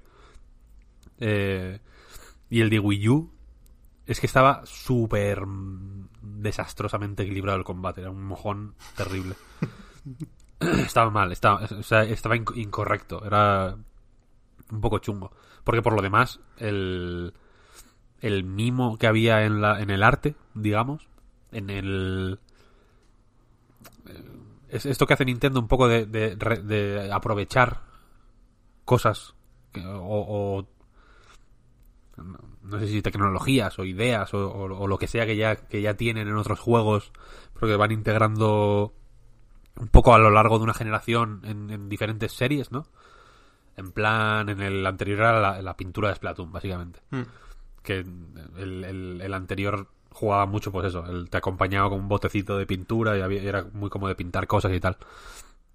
Pero ya había eh, unos desenfoques súper bonitos, había mu- muchos materiales eh, representados de una forma súper, súper, súper mimada, rollo como en el como en Yoshi Crafted World, ¿no? Que, que cada tipo de cartón ves que es diferente en realidad, ¿no? Y, la y, y se puede distinguir la cartulina del papel. Y la, y la forma en la que se ve que se mezclan cuando se van a acercar o alejar, que es de forma que se hace la manualidad. Eso es a mí leche, me vuelve loca. A mí, me pare- a mí eso me, Entiendo a quien no le puede alucinar, pero a mí me fascina. Eso es una cosa que no puedo dejar de Sí. mirar. Es, es brutal. Y Paper Mario siempre ha tenido eso. Mm, Yo estoy un poco de culo con Paper Mario en general, porque los últimos eh, me han parecido bastante reguleros. Mm, Los espero siempre con ganas por eso, porque me resulta fascinante verlos. Son alucinantes. Ya desde el de el de Wii incluso que era que no era ni de ni RPG. Que era que era un juego de plataformas normal. Ya era fascinante y en este tengo ganas de ver cómo funciona el sistema de combate, porque en el vídeo no se ve muy bien, pero sí parece por turnos, pero tiene como un sistema, no sé si, se- si lo habéis visto, yo es que he visto el tráiler, esa parte del tráiler varias veces para ver si entiendo más o menos cómo funciona, pero no lo he conseguido entender. Hay como ruedas, digamos, cada... Sí. eh, digamos que Mario está en el centro y, y hay enemigos a distintas distancias. Cada distancia es una rueda que hay que, parece, ir girando para formar grupos de enemigos. Cuanto más grandes, mejor. Eh, y según he creído entender, pues de, de cuántos enemigos consigue- consigas agrupar depende el daño que haces. Imagino que sacarán algún tipo de sistema más o menos apañado para esto de la manga. No suelen quedarse en el en el RPG normal en el, combate por turnos de RPG más o menos normal de atacar y, y defender y magias hace mucho que no hacen eso vaya que es, que es el sistema que sí tenía el eh, ¿cómo se llama? joder el de las mil puertas el de la GameCube Y, eh, el, y el Mario RPG de Super Nintendo, que no es Paper Mario todavía, pero que viene de ahí. Eh, pero no sé, no sé. Esto va, seguramente esté guay, vaya. A mí es que ya digo, el, el tráiler me resultó fascinante el- la escala de, la- de las manualidades. O sea, lo vi como abrumadoramente épico. Sí, sí, el momento ese, lo que decías, ¿eh? la música, incluso cuando hay un avión de papel que se estrella contra el barco volador de Bowser. Eso es platino. A ver qué tal, a ver qué tal. Está guay que falta poco. A mí esto me... Hay dos cosas. Me gusta, como dice Marta, que salga ya. Porque en, en dos meses, ahora confinados, se pasan rapidísimo. Y... Y me da esperanzas de que todo el resto de, de filtraciones barra rumores también sean reales. Bueno, coño, yo creo Ay, que... pero yo tenía ya como súper claro que eran reales. Claro, no había yo creo que aquí ¿no? había poca duda, claro. Yo no, yo no, yo no. Yo he estado haciendo investigaciones profundas en, la, en, en lo más profundo de, de o sea, periodismo de investigación. Nivel OK diario. Y no, y, y no lo tenía tan claro, ¿eh? Joder, pero ¿qué tipo de periodismo estaba, o sea, qué tipo de investigación estabas haciendo? Bueno, la, pues, O sea, ¿a quién le has tengo- preguntado? Yo tengo mis fuentes, Marta. Yo tengo mis fuentes. Víctor conoce a Miyamoto. No Yo, yo conozco- yo he estado con Miyamoto, vaya. Yo le doy un abrazo a Miyamoto. Bueno, pues tu fuente es un poco rebu, porque está casi, está confirmado, está confirmado ya. A ver, a Yo ver. quiero vivir creyendo eso. No, no, yo ahora, yo ahora creo, ahora soy believer, claro. Estos días hemos vuelto a leer Pikmin 3 Deluxe por ahí. En Venturbit, creo que lo soltaban como que no creo la cosa. Porque están medio trolls en Venturbit, bueno, es otro tema. Eh, rápidamente, antes de pasar a los juegos, que hemos mencionado solo de pasada al pobre Tony, que ese sí que lo tiene que estar sufriendo lo del confinamiento, si es que está encerrado en casa, que supongo que sí, que le tocará por, por el estado de alarma en el estado donde, donde esté. Supongo que California, ¿no? Tony, ¿dónde va a estar si no? Estos no están haciendo confinamiento. ¿Tú crees que no? Eh, Tony Hawk, no le pueden, no le puedes parar. no, no puede estar quieto, no puede estar quieto. Ya, ya. Es que sufro por él, ¿eh? Te lo juro. Yo porque soy así muy... de estar por casa. Pero la gente... A este no le, aparte no le pilla, no le, no le pilla el virus. Le hace un kickflip Es verdad. para afuera. The Birdman. Leí que ese era su apodo, yo no lo sabía. Pero eso, que sale un, un remake, Tony Hawk's Pro Skater 1 más 2. No, no me hagáis buscar el nombre, aunque sí voy a buscar la fecha, ya que estoy. Eh, ¿Era septiembre? 4 de septiembre. Ahí está. Que, que bueno, guay. Pero yo aquí tengo una pregunta, Víctor, que, te la podría hacer en privado, pero ya que estamos con los micros encendidos, pues aprovecho y que, que lo escuche todo el mundo.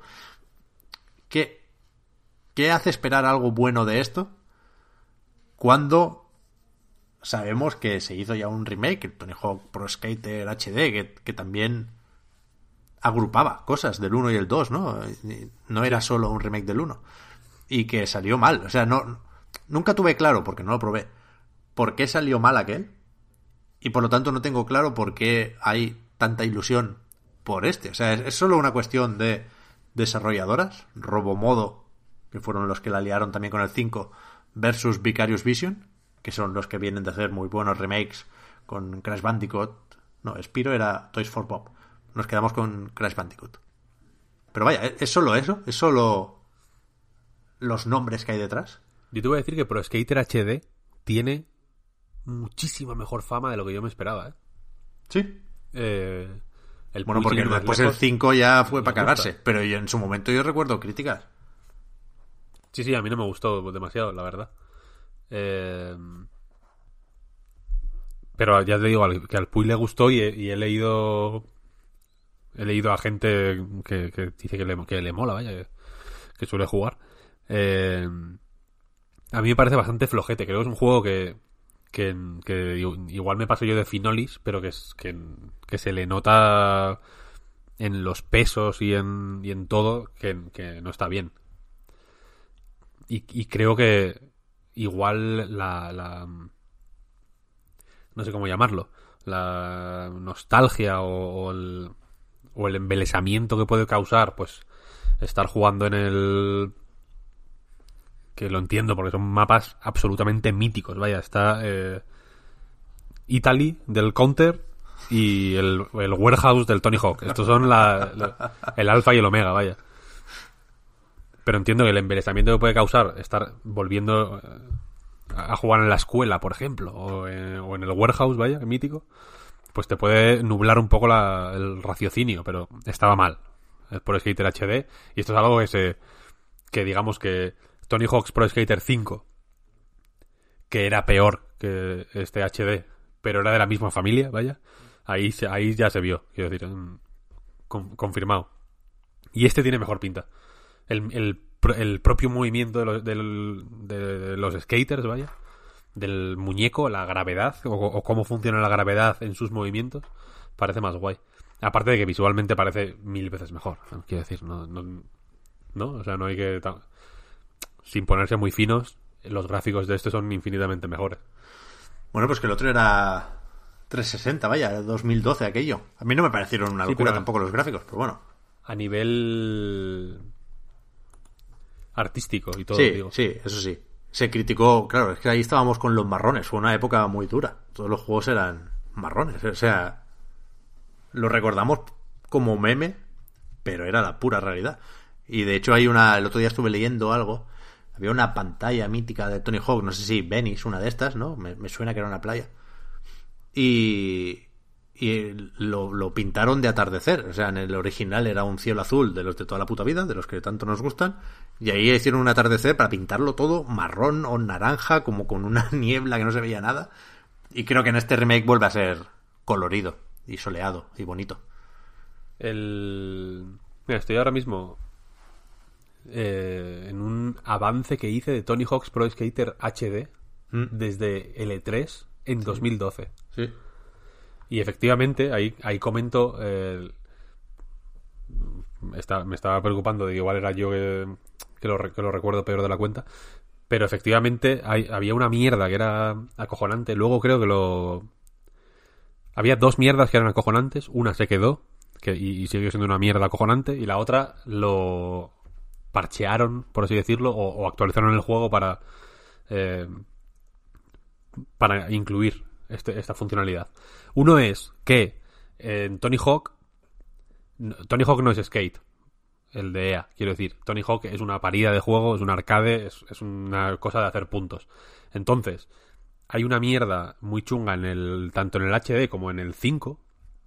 Que es cómo engancha. Eh, cómo engancha los, los para grindar, vaya. Cuando vas a grindar en una en un quarter pipe o en un, un half pipe, vaya. Eh, si no pulsas el botón de grindar, pues no grinda y saltas, ¿no? Pero hay una función puto básica de Tony Hawk que es que si pulsas el botón de grindar y llegas al, al borde, digamos, del half pipe, pues lo grindas. Y aquí no. Aquí, aquí no, enganchaba bien. Y, y, si no engancha bien, pues te jode básicamente los combos, que es la, la chicha del, de Tony Hawk, ¿no? Y la cosa es que en el HD al principio no había reverts, reverts tampoco. Ni manuals. O no, o no podías pasar de... de manuals sí habría, vaya, pero no podías pasar de... de half pipe, o sea, de, de caída a, a manual. ¿Qué pasa? Que, que los reverts y los manuals son la, el, el, pegamento que mantiene en pie un combo. Un revert es eh, el, básicamente el, movimiento de, es girar 180 grados la tabla, ¿no? Si tienes el pie derecho delante, haces un revert y pones el izquierdo delante. Con estos reverts, la, el el, combo básico de Tony Hawk es, pues yo que sé, grindas, saltas, manual, pillas rampa, haces un grab o lo, que quieras, o, cualquier otro truco, vaya, y cuando caes, revert, pasas de revert a manual, y de manual pues saltas y grindas a otro lado, o lo que sea, ¿no? Esto no estaba en el HD. ¿Qué pasa? Que los combos sin este tipo de técnicas más o menos avanzadas, que en los juegos de... En la serie normal de Tony Hawk empezaron en el 3, eh, pues se convierten en, en hiper limitados. Eh, O sea que está superadísimo. Y en el HD, de hecho, lo metieron con una actualización. No sé, no sé si tú te acuerdas. Sí. Porque en este momento, yo en este momento creo que vivía en Barcelona todavía. Y para mí fue un cisma ver que no había reverts. Me, me hice enemigo. eh, me hice enemigo acérrimo de Tony Hawk en ese momento. Fue como el meme este de. Del tío que, que ya no es amigo de otros, ¿sabes? Pues así, pero con Tony Hawk. Y de hecho estoy mirando en la. En el avance este.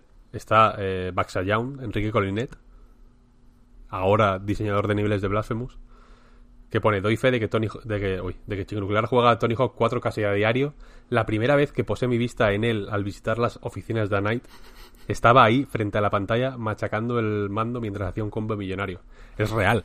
Jugaba al Tony Hawk muchísimo, muchísimo. Bueno, te compraste una PlayStation 1. Me compré la Play 1 para jugar al Tony Hawk 1. En un Cash Converter o algo así, sí. Sí, sí. Eh, entonces, este tipo de cositas hacían que los, que los de Robomodo fueran muy, muy, muy pobres, muy pobres. No, no, o sea, la, la- el, el motivo por el que los primeros Tony Hawk hasta el... mínimo hasta el 3, vaya, tienen tantísimo recorrido y sobre todo el 3 lo juegas hoy y, os juro que es como si, como si lo hubieran sacado en 2019, ¿eh? es acojonante juego. Eh, es, es porque tienen fondo, muchísimo fondo, muchísimo más de lo que parece. Y, y dan para jugar eh, un montón. Y a mí, y, y toda esta cháchara viene algo, vaya, lo que me. Lo que me, digamos, tranquilizó es que en la charla post-trailer con Geoff Keighley y, y bueno, estaba Tony Hawk y estaba una representante de Neversoft, de- o sea, de Vicarious Visions. Neversoft son los que hacían los originales. Eh, lo mencionaron rápidamente. En plan, hay reverts. ¿No? Y, hablaron como del- de los combos de revert y manual y, como que, sa- que saben que hay una importancia ahí que, que yo creo que Robomodo no lo tenía del todo claro. Ni Activision, vaya, en, para el caso. Que este lo saca Activision también, entiendo. Sí, claro, claro. Que, que esa es otra, otra cosa interesante. En principio se dijo en su momento que el 5 salió deprisa y corriendo porque se les acababa la licencia, ¿no? Y no, al terminar ese año ya no podían hacer o publicar juegos de Tony Hawk. Con lo cual lo colaron tal y como estaba, que era pues medio crudo. Pero claro, ahora tienen que haber renovado la licencia de alguna forma, ¿no? Para sacar esto. O sea, el hecho de que salga este 1 más 2 entiendo que si interesa y si esto vende lo bastante bien, eh, pueden sacar otro nuevo. Se vuelve a abrir esa puerta. No sé, a ver. Hombre, A ver. ¿con un Real Engine 5 o qué? No, la- sí, eso sí, la hostia. Aquí la cosa es que, y como fan de Tony Hawk lo digo, la fuerza que tienen esos mapas clásicos y el y, y quiero decir y este otra cosa de que es igual un poco más mm, secundaria, vamos a decirlo, de lo- del Tony Hawk's Pro Skater HD es que, aunque sí que era una mezcla ahí del 1 y del 2, como con mapas de, de, los, de los dos juegos, pero no todos, no era como un remake extensivo, ¿no? Eh, por ejemplo, la banda sonora era, era distinta también. Que es eh, una de las señas de identidad de Tony Hawk es la, la banda sonora, ¿no? Claro. O sea, quiero decir que, que la, son canciones que no están compuestas para el juego, ¿no? Sino que son pues canciones de punk y de rap de distintos artistas y de distintas épocas y que no tienen nada que ver entre sí, por así decirlo, ¿no? Pero eh, Superman de Goldfinger es la canción del Tony Hawk 1, quiero decir, no es una canción random, ¿no? Sino que cuando la escuchas, como la de Off, Off- Offspring del Crazy Taxi, ¿no? Son canciones de esos juegos, ¿no? Entonces cualquier mm, modificación, digamos, eh, para mi gusto altera el, el- el- puto orden de, de las cosas y, y, y me jode un poco. Pero lo que quiero decir es que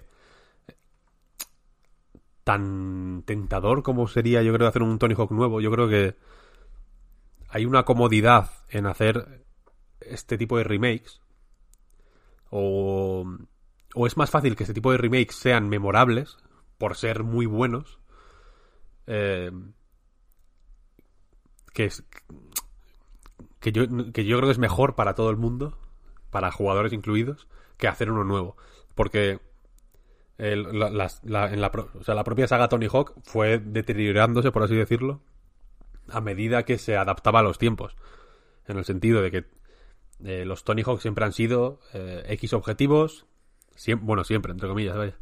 Eh, tienes, yo qué sé, 10 objetivos en cada mapa y dos minutos para cumplirlos. No hace, no hace falta que los cumplas todos en esos dos minutos, pero quiero decir que, como mucho, tienes dos minutos para cumplir al menos uno de ellos, ¿no? Conseguir mm, 20.000 puntos, pues tienes que conseguirlos dentro de esos dos, de esos dos minutos. Conseguir 50.000 puntos, 100.000 puntos, las letras skate, eh, la cinta, eh, grindar no sé qué, o sea, hacer no sé qué gap, conseguir no sé qué, ¿no? Hay, hay como X objetivos, y, pero todos están eh, contenidos en esos dos minutos.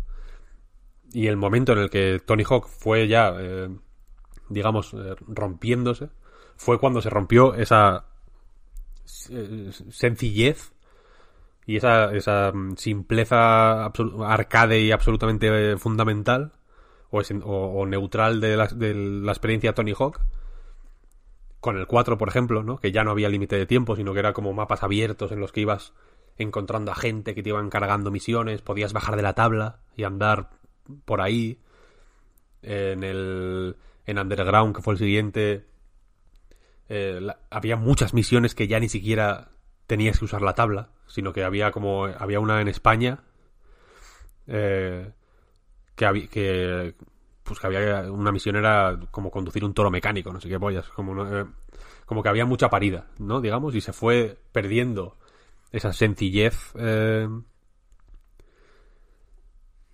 esa sen- sencillez mm, como muy muy pura de, de- los primeros que yo creo que es relativamente difícil de hacer ahora con un o sea que insisto lo mismo que decía con el, Streets of Rage 4 que me parece difícil que en un en una gran compañía en una multinacional o o en una compañía que quiera invertir presupuesto doble A o triple A a un proyecto creo que es difícil venderle un proyecto así como un Tony Hawk bueno entre comillas y que, y que cualquier cosa que se haga para eh, traer a la actualidad a Tony Hawk haría que fuera peor o, o que fuera distinto o que lo acer- o que lo acercara a yo que sé al skate de No.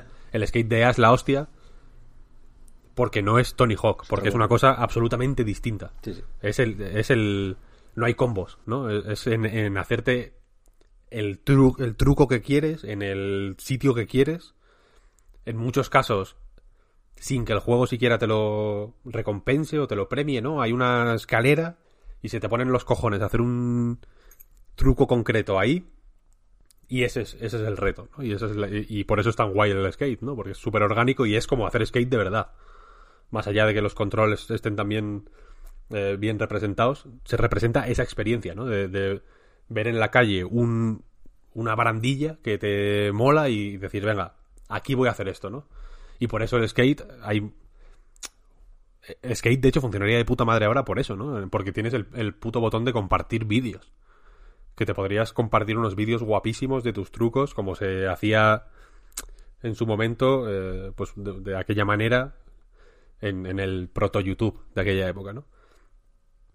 Pero eso, que, que, que creo que Tony Hawk está en un, en un punto muy concreto, que es que complejizarlo lo hace menos Tony Hawk y mantenerlo puro le, lo aleja necesariamente de pues eso de, de los de los presupuestos necesarios para hacer una nueva entrega mm, bien hecha, ¿no? Que no sea como el puto Tony Hawk 5, que es un juego que, que, que me deprimió.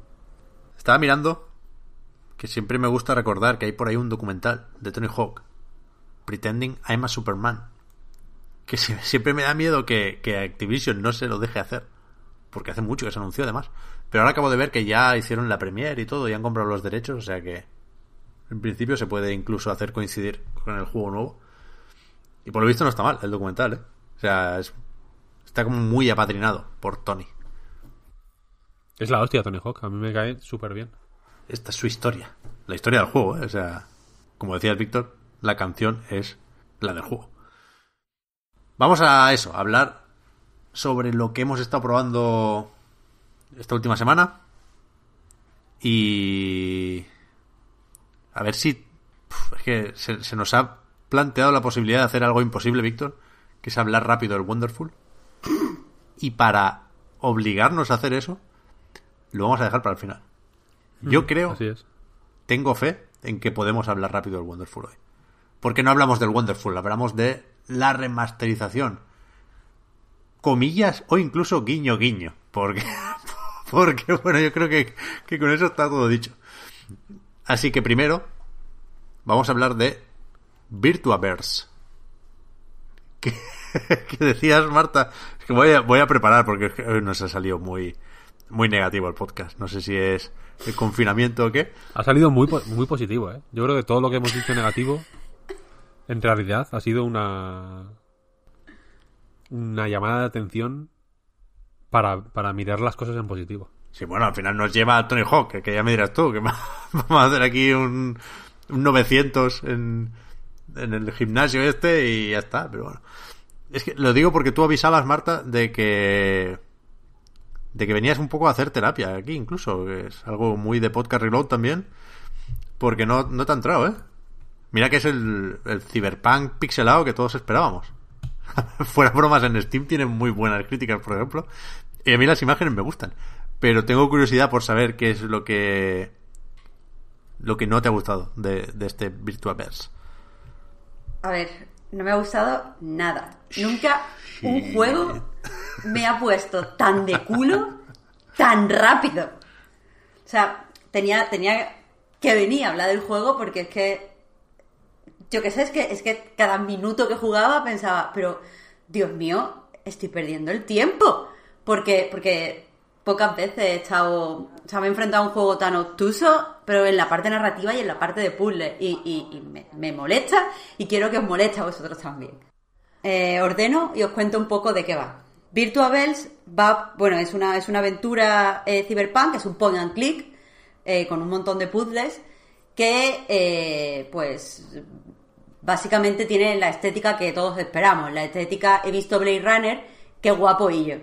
Entonces, pues sí, es pixelar, pero es todo con, pues, con una paleta de colores eh, morada y rosa y con muchos neones y en una ciudad pues muy metálica donde siempre llueve. Quiero decir, visualmente no innova nada, pero eso no, no tiene que ser malo. Entiendo que el cyberpunk es algo que, que se lleva, que pues que ahora es un reclamo a la venta y normalmente no me, no me molesta. Lo que me molesta, eh, y entro primero con, con la narrativa, es que eh, se sigan haciendo las cosas exactamente igual que se hacían en los 80, porque la sociedad ha cambiado mucho y las problemáticas sociales han cambiado, o sea, no solo han cambiado en su naturaleza, también han cambiado la forma de afrontarla. Entonces, eh, bueno, el juego pues nos pone en una sociedad donde existe una realidad virtual que eh, pues está haciendo que la gente se vuelva adicta, porque la sociedad, o sea, la, la forma de consumir estas experiencias eh, inmersivas, pues hace que, que, o sea, hablo de experiencias porque en la traducción todo el tiempo dicen experiencias, que no sé si es lo correcto, pero ese tipo de experiencias vienen con una especie de droga, o sea, te, te- mientras la consumen, te, te meten ciertas sustancias en el cerebro y eso pues te hace, te hace adicto. Eh, que bueno, mm, Como el Vale. Fortnite. Mm, sí, bueno, es que me, me hacen gracia los videojuegos que toman esa partida, toman, toman ese punto de partida de las películas de los 80 a las que le daba miedo los videojuegos. ¿Sabes? Es como, vamos a ver, los marcianitos no nos han acabado jodiendo a toda una generación. Podemos pasar ya de tema, pero no. Este juego no te deja pasar de tema. Porque, eh, o sea, te encuentras cosas como que vas andando por la ciudad y el protagonista se queja de, ¡buah, maldita publicidad! No puedo soportar esto, están haciendo que nuestros cerebros se fundan. Y es como, es que la publicidad tampoco da tanto miedo ahora en 2020, ¿sabe? Tengo un bloqueador así de que me hace que no vea la publicidad en las web y como que tengo un filtro de spam. Ahora dan miedo otras cosas. Y igual que me parece que en el 2020 es muy increíble pensar que una ciudad de mierda, o sea, que, que o sea, en el Cyberpunk la ciudad pues está hecha una mierda. Pero ahora en el 2020 me parece más distópico poner una ciudad hecha una mierda que se presente como si fuera una foto de, Instagram. Eso, por ejemplo, da más miedo. una ciudad preciosa, pero que esté podrida. Claro, pero que esté podrida. Eso ahora mismo es más impactante. Pero ahora ver en una ciudad que tiene mendigos, pues es que no, es que los mendigos no me dan miedo, señores del Cyberpunk. Pobrecicos. Y después. Claro, claro, dan, dan lástima y, otras cosas, ¿no? No son como yonkis que te van a dar el SIDA. Es que a mí me... Claro, claro, es eso, tío. Estas cosas me, dan, me recuerdan como al miedo al SIDA. De no sé qué es esto, pero solo lo tienen los, los mariquitas y, y los mendigos, ¿no? Como son realmente miedos de, de, puritano de, de, los 80. De puritano que en los 80 tenía ya 80 años, quiero decir. Como, como, de gente que ya no está viva. Pues es que es eso. Y después el protagonista es un tío que, a ver, sabemos que es chungo porque lleva una capucha y no le ves la cara al principio. Y es como, ¿por qué? Pero, y claro, el tío es, es, hacker y le gustan las, las. O sea, aparte de ser hacker, pues juega a máquinas, tiene máquinas arcade en su casa. Y tú dices, a ver, esto no es como muy cool, pero pasado. O sea, y tiene una moto como Akira, por supuesto. Y está todo como muy pasado, como. Y, el caso es que eso, él vive, o sea, te dice, vivo aquí en este apartamento, es el décimo piso, los más baratos, pero pasa por encima de una gran corporación y dice, querían que me sentara a trabajar ahí en un cubículo, pero yo no quiero. Y es como, o sea, ¿eres pobre por elección?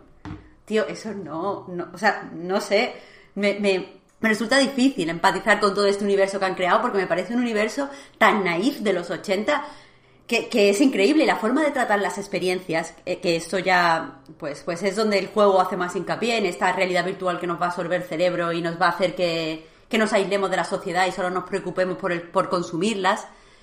En realidad creo que ya se ha hecho mucho mejor tantas veces. Se me ocurre Rant, La vida de un asesino, que es un libro de Chuck Palahniuk, que una de las cosas que plantea es que la gente ya no ve películas, ya no consume realidad virtual, sino que ahora consume a lo mejor, o sea, ya, ya no le gusta, por ejemplo, a esa gente el sexo, porque han experimentado, o sea, porque el sexo simplemente, o sea, le estimula de una forma, pero ver, o sea, experimentar las experiencias que ha tenido un adicto a la metanfetamina viendo una película porno que después se lo han puesto a un bebé hipersensible que no sé qué, eso es como mucho más estimulante para ellos y mucho más perverso y mucho más oscuro.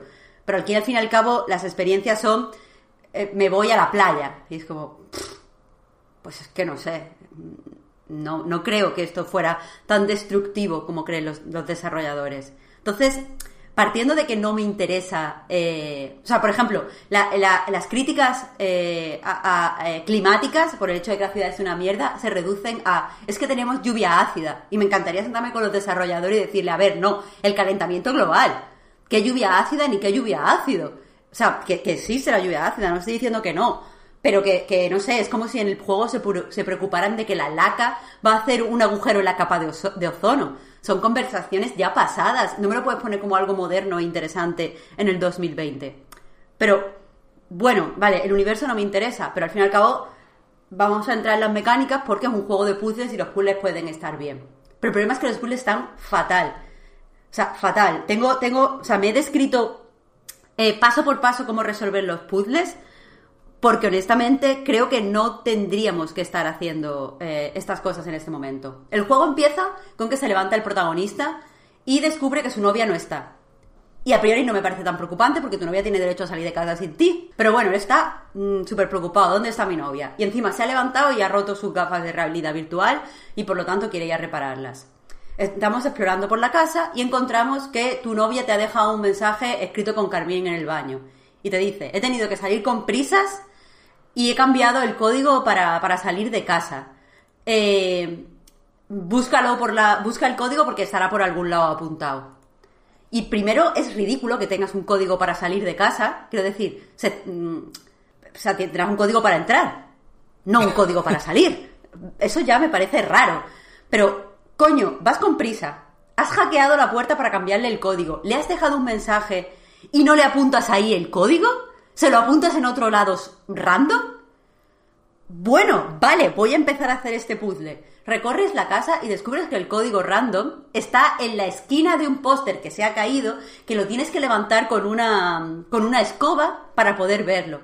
Entonces me estás diciendo que mi novia, sin que yo me dé cuenta, ha tenido que salir con prisa hackeando el código, me ha se ha subido en una silla eh, apuntar el, el código en el póster, se ha ido al baño, ha apuntado este otro mensaje con Carmín y se ha ido. Narrativamente este puzzle no me gusta, porque, porque es ridículo. O sea, sé que no hay que ser mijilla con estas cosas. Pero es que eh, eh, si lo que quieres es que explore la casa, para que coja todo, o sea, para que aprenda las funciones y aprenda los verbos y aprenda de qué, de qué forma interacciono con el mundo y qué cosas puedo coger y qué cosas no, búscate otra forma. ¿Sabes? Búscate, eh, mi novia me ha pedido que le lleve no sé qué, voy a buscarlo. Y que esté en la conchinchina guardado y se os olvidó. O, ¿dónde me, quiero, o, me quiero peinar. ¿sabes? algo, claro, ¿dónde tengo la cartera, tío? ¿Dónde tengo la cartera? Porque me voy a ir a buscar a mi novia, pero no me digas que tu novia se ha subido en una puñetera escalera para apuntarte sobre un póster en vez de ponerte en un posito al lado de la cama. Es que me parece ridículo narrativamente. Salimos y el segundo puzzle eh, eh, es igual, o sea, llegas a una calle y quieres reparar tus gafas de realidad virtual. Y dices, buah, no sé dónde está esta, tienda. Me suena que por esta zona de la ciudad.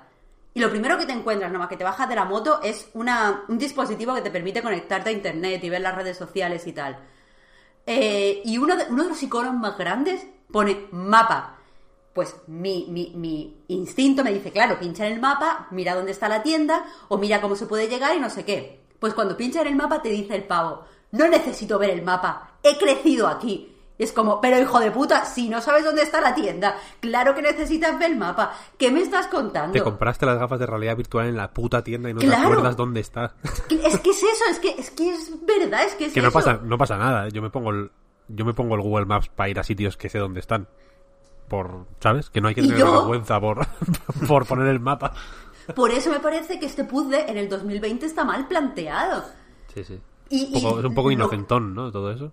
Claro, y quiere que, y después te dice el tío, creo que voy a darme una vuelta por aquí para hablar con la gente. Si tú quieres que hable con la gente, la misma excusa de tu novia desaparecida te puede ayudar. Voy a preguntar por aquí, que en este barrio se mueve mucho mi novia, a ver dónde está. Pero, pero es que es eso, y ahora empiezan una serie de, de, acciones ridículas, como el hecho de que hay un, O sea, por ejemplo, hay un, hay un traficante, pero este traficante... O sea, bueno, es que es mejor explicar desde el principio. Encuentras la tienda y no puedes entrar. Y te dice el tío de la tienda, de, la tienda eh, mira, no, mm, yo me voy a ir pronto a comer, pero tú aquí no vas a entrar. Y tú dices, guau, le voy a buscar comida a este pavo para poder entrar en la tienda. Esto está chupado. Pero no, no tiene, no, no puedes. No, en el sitio donde, se compra, donde hay comida no te dejan comprar comida, ni te puedes conseguir comida de otra forma. He resuelto el puzzle y no tiene nada que ver al final con la comida. Pero por lo que sea, al final intentas conseguirle eh, experiencias de estas virtuales a, a, un yonki. Le consigues una, el yonki se la pone y dice, Buah, esto no me gusta. Y lo único que puedes hacer en ese momento jugando es decir, pues le voy a conseguir otra. Vas al camello y el camello no acepta dinero. El camello solo acepta droga a cambio de droga. Me parece un negocio fatal, camello. Pero bueno. Y vas al de la farmacia y el de la farmacia no te quiere vender la droga. ¿Por qué? No lo sé. Pero no te la quiere vender. Entonces, le haces. O sea, lo chantajeas. Te haces pasar por tu novia en una, en una app de ligoteo y consigues que el tío diga que va a engañar a su mujer. Le presentas la conversación impresa y el tío te dice, Buah, te la voy a vender porque me, estás chantajeando un montón. Págame en efectivo. Y es como, no, te estoy chantajeando, dame la droga ya, ¿por qué tengo que pagarte? Pero aún así, cuando le quieres dar monedas, te dice, no, monedas no. Y, y, es que yo flipo, era como, ¿pero quién está chantajeando a quién? Que sé dónde vives. Entonces, pues estaba negra, estaba negra, porque todos los puzzles son así. Y todos los, o sea, están alargados artificialmente, como con lo del vagabundo que no quiere que, que no les sirven esas experiencias. A veces haces acciones y mueves a los personajes y lo único que les desbloquea es una línea de diálogo. Entonces, ¿para qué he, movido a ese personaje? O sea, ¿para qué he ido a conseguir un zumo que pique y se lo he echado en el sushi a un tío que no le gusta comer picante para que ese tío se levante y cuando hablo con él solo entra una línea de diálogo más? Es que siento que he hecho esto para nada. Y todo, todo, todos esos defectos se alargan a lo largo del juego todo el tiempo. Y siento, de verdad, o sea, los puzzles no me parecen ingeniosos, no me parecen graciosos. Y desde luego tienes que ser muy, muy naif o haber jugado muy, muy pocos juegos de puzzles para que te parezcan interesantes. Esto Porque- es, el, es- es el motivo por el que mucha gente odia las aventuras gráficas, de hecho. Sí, sí, Que, las- pero, que los puzzles no tienen. No tienen. No, son- no- no son lógicos. pero es que todo esto ha pasado ya. O sea, quiero decir, yo entiendo que hubo un tiempo que era así. Pero es que yo creo que el género ha evolucionado. Y por supuesto tienes que meter puzzles tontorrones o optativos que le den como, un poco más de, pues background al mundo. Y, que te encuentres curiosidad. De cierto momento me dice un tío, mira, yo soy el mayor especialista en calcular eh, números de pi o cifras de pi, pero lo hago usando una droga no sé qué. Y yo de repente tengo esa droga. Se la voy a dar y el tío no quiere la droga. Y, claro, eso te sorprende porque tú sabes que tienes que hacer algo con ese personaje, pero no sabes qué. Y todo lo que te habla el tío es de esta droga en concreto. Y es, es intrigante. Pero es que eh, al final la resolución pues ni es satisfactoria, ni es divertida, ni te cuenta nada del mundo. Y me tienen dando vueltas de un lado para otro y, y el juego no, no, no epata. eh, y- y los, y al final no, no quiere tampoco contarte nada de esta, de esta experiencias en realidad virtual, es como un gimmick para, para hacerte moverte de un lado a otro.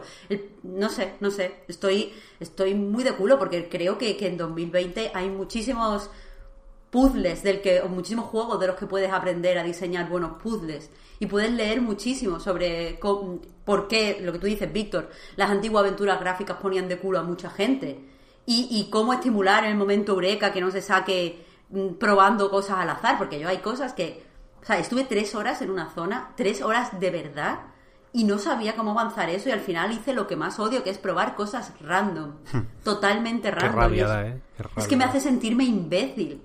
Y, y cuando lo resuelvo es, es como por fin, o sea, no es la alegría de ¡guau, qué guapo! mm, ¡Bien! Es simplemente como ¡uf! Por fin puedo seguir, qué asco. Pues así es todo, tío.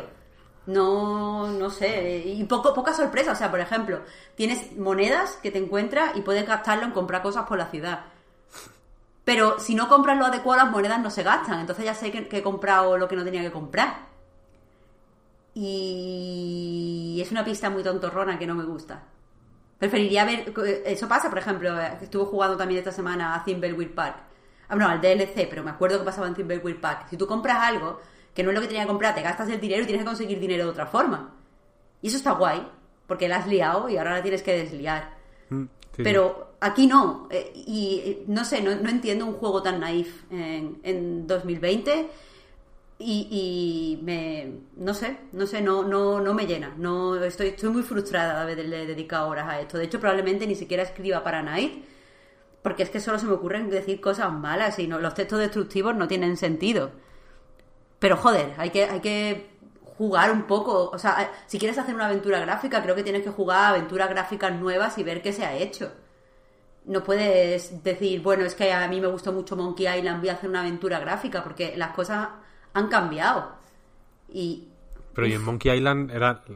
O sea, lo, lo, lo glorioso de Monkey Island es que incluso los puzzles más rebuscados y más chiflados son parte de la broma, quiero decirte. Claro, Claro. eso iba a decir, No, no. que, que esas Claro, aventuras sí, sí, sí, no, se entienden sin humor. Y, y yo, o sea, por lo que has dicho, Marta, yo tengo que preguntar esto. O sea, el juego no es gracioso, ¿no? No va de, de coñas, ni es paródico, ni...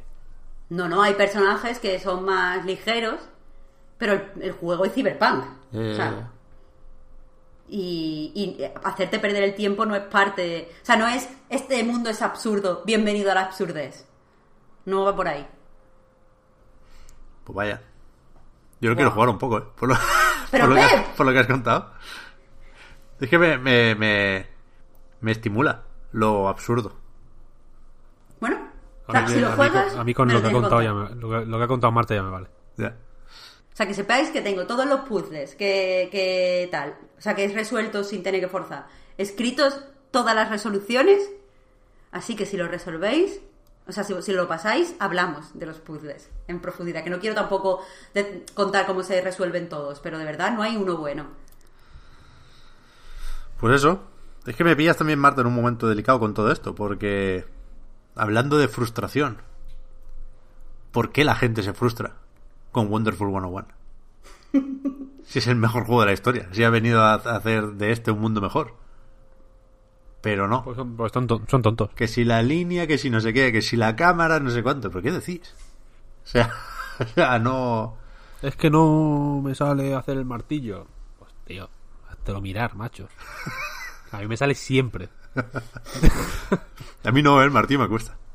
A mí me sale siempre. Hago unos martillos que las putas tortugas tiemblan al verme. Este es el hijo de puta que hace el martillo perfecto. Ten, ten mucho cuidado.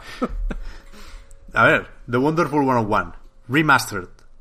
Que esto de momento solo está para backers. Nosotros no, fu- no fuimos backers, Víctor, ya se comentó en, en el podcast Reload. Para backers sí- y para hackers. ¿Eh? Para backers y para hackers. Bueno, sí, claro, pero nosotros nos ha llegado de rebote gracias a backers. Muchas gracias. Porque, bueno, se ha liado con el envío de los físicos, ya han mandado códigos de Steam y toda la pesca. Yo en realidad lo estoy jugando con, con el del Puy, que sí lo tiene digital en Play 4. Pero no ha salido todavía, ni siquiera en digital. Sale la semana que viene, el 22 de mayo. Y más adelante, el 3 de julio, en físico. De ahí sí me compraré seguramente el de Switch. Porque, hostia, es que no se, no se me ocurre de, de, qué hablar. Que no hayamos dicho ya de Wonderful 101, que es, que es un juego indescriptible. O sea. Es que la hostia. Hay una cosa aquí que hay que comentar, que es que la, remasteri- la remasterización no es tal. Es un port bruto.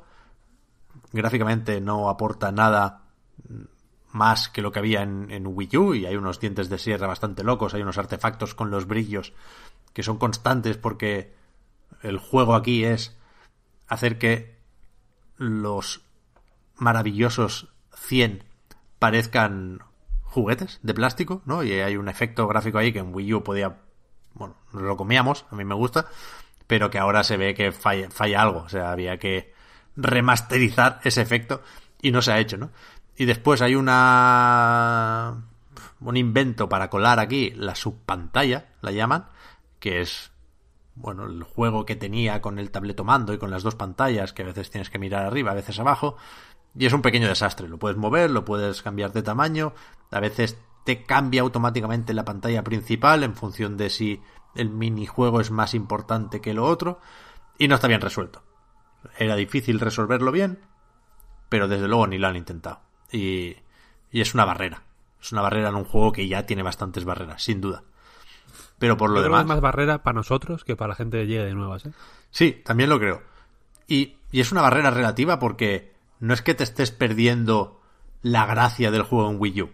O sea, estás haciendo más incómodas las peores secciones del juego en Wii U, ¿eh? Que, pasada la sorpresa inicial ya quedaba forzadete lo de la segunda pantalla y siempre se usa para cosas peores que el juego normal.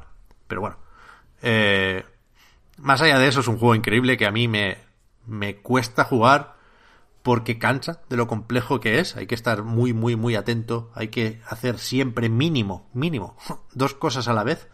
Pero sobre todo me cansa porque me rompe el resto de juegos.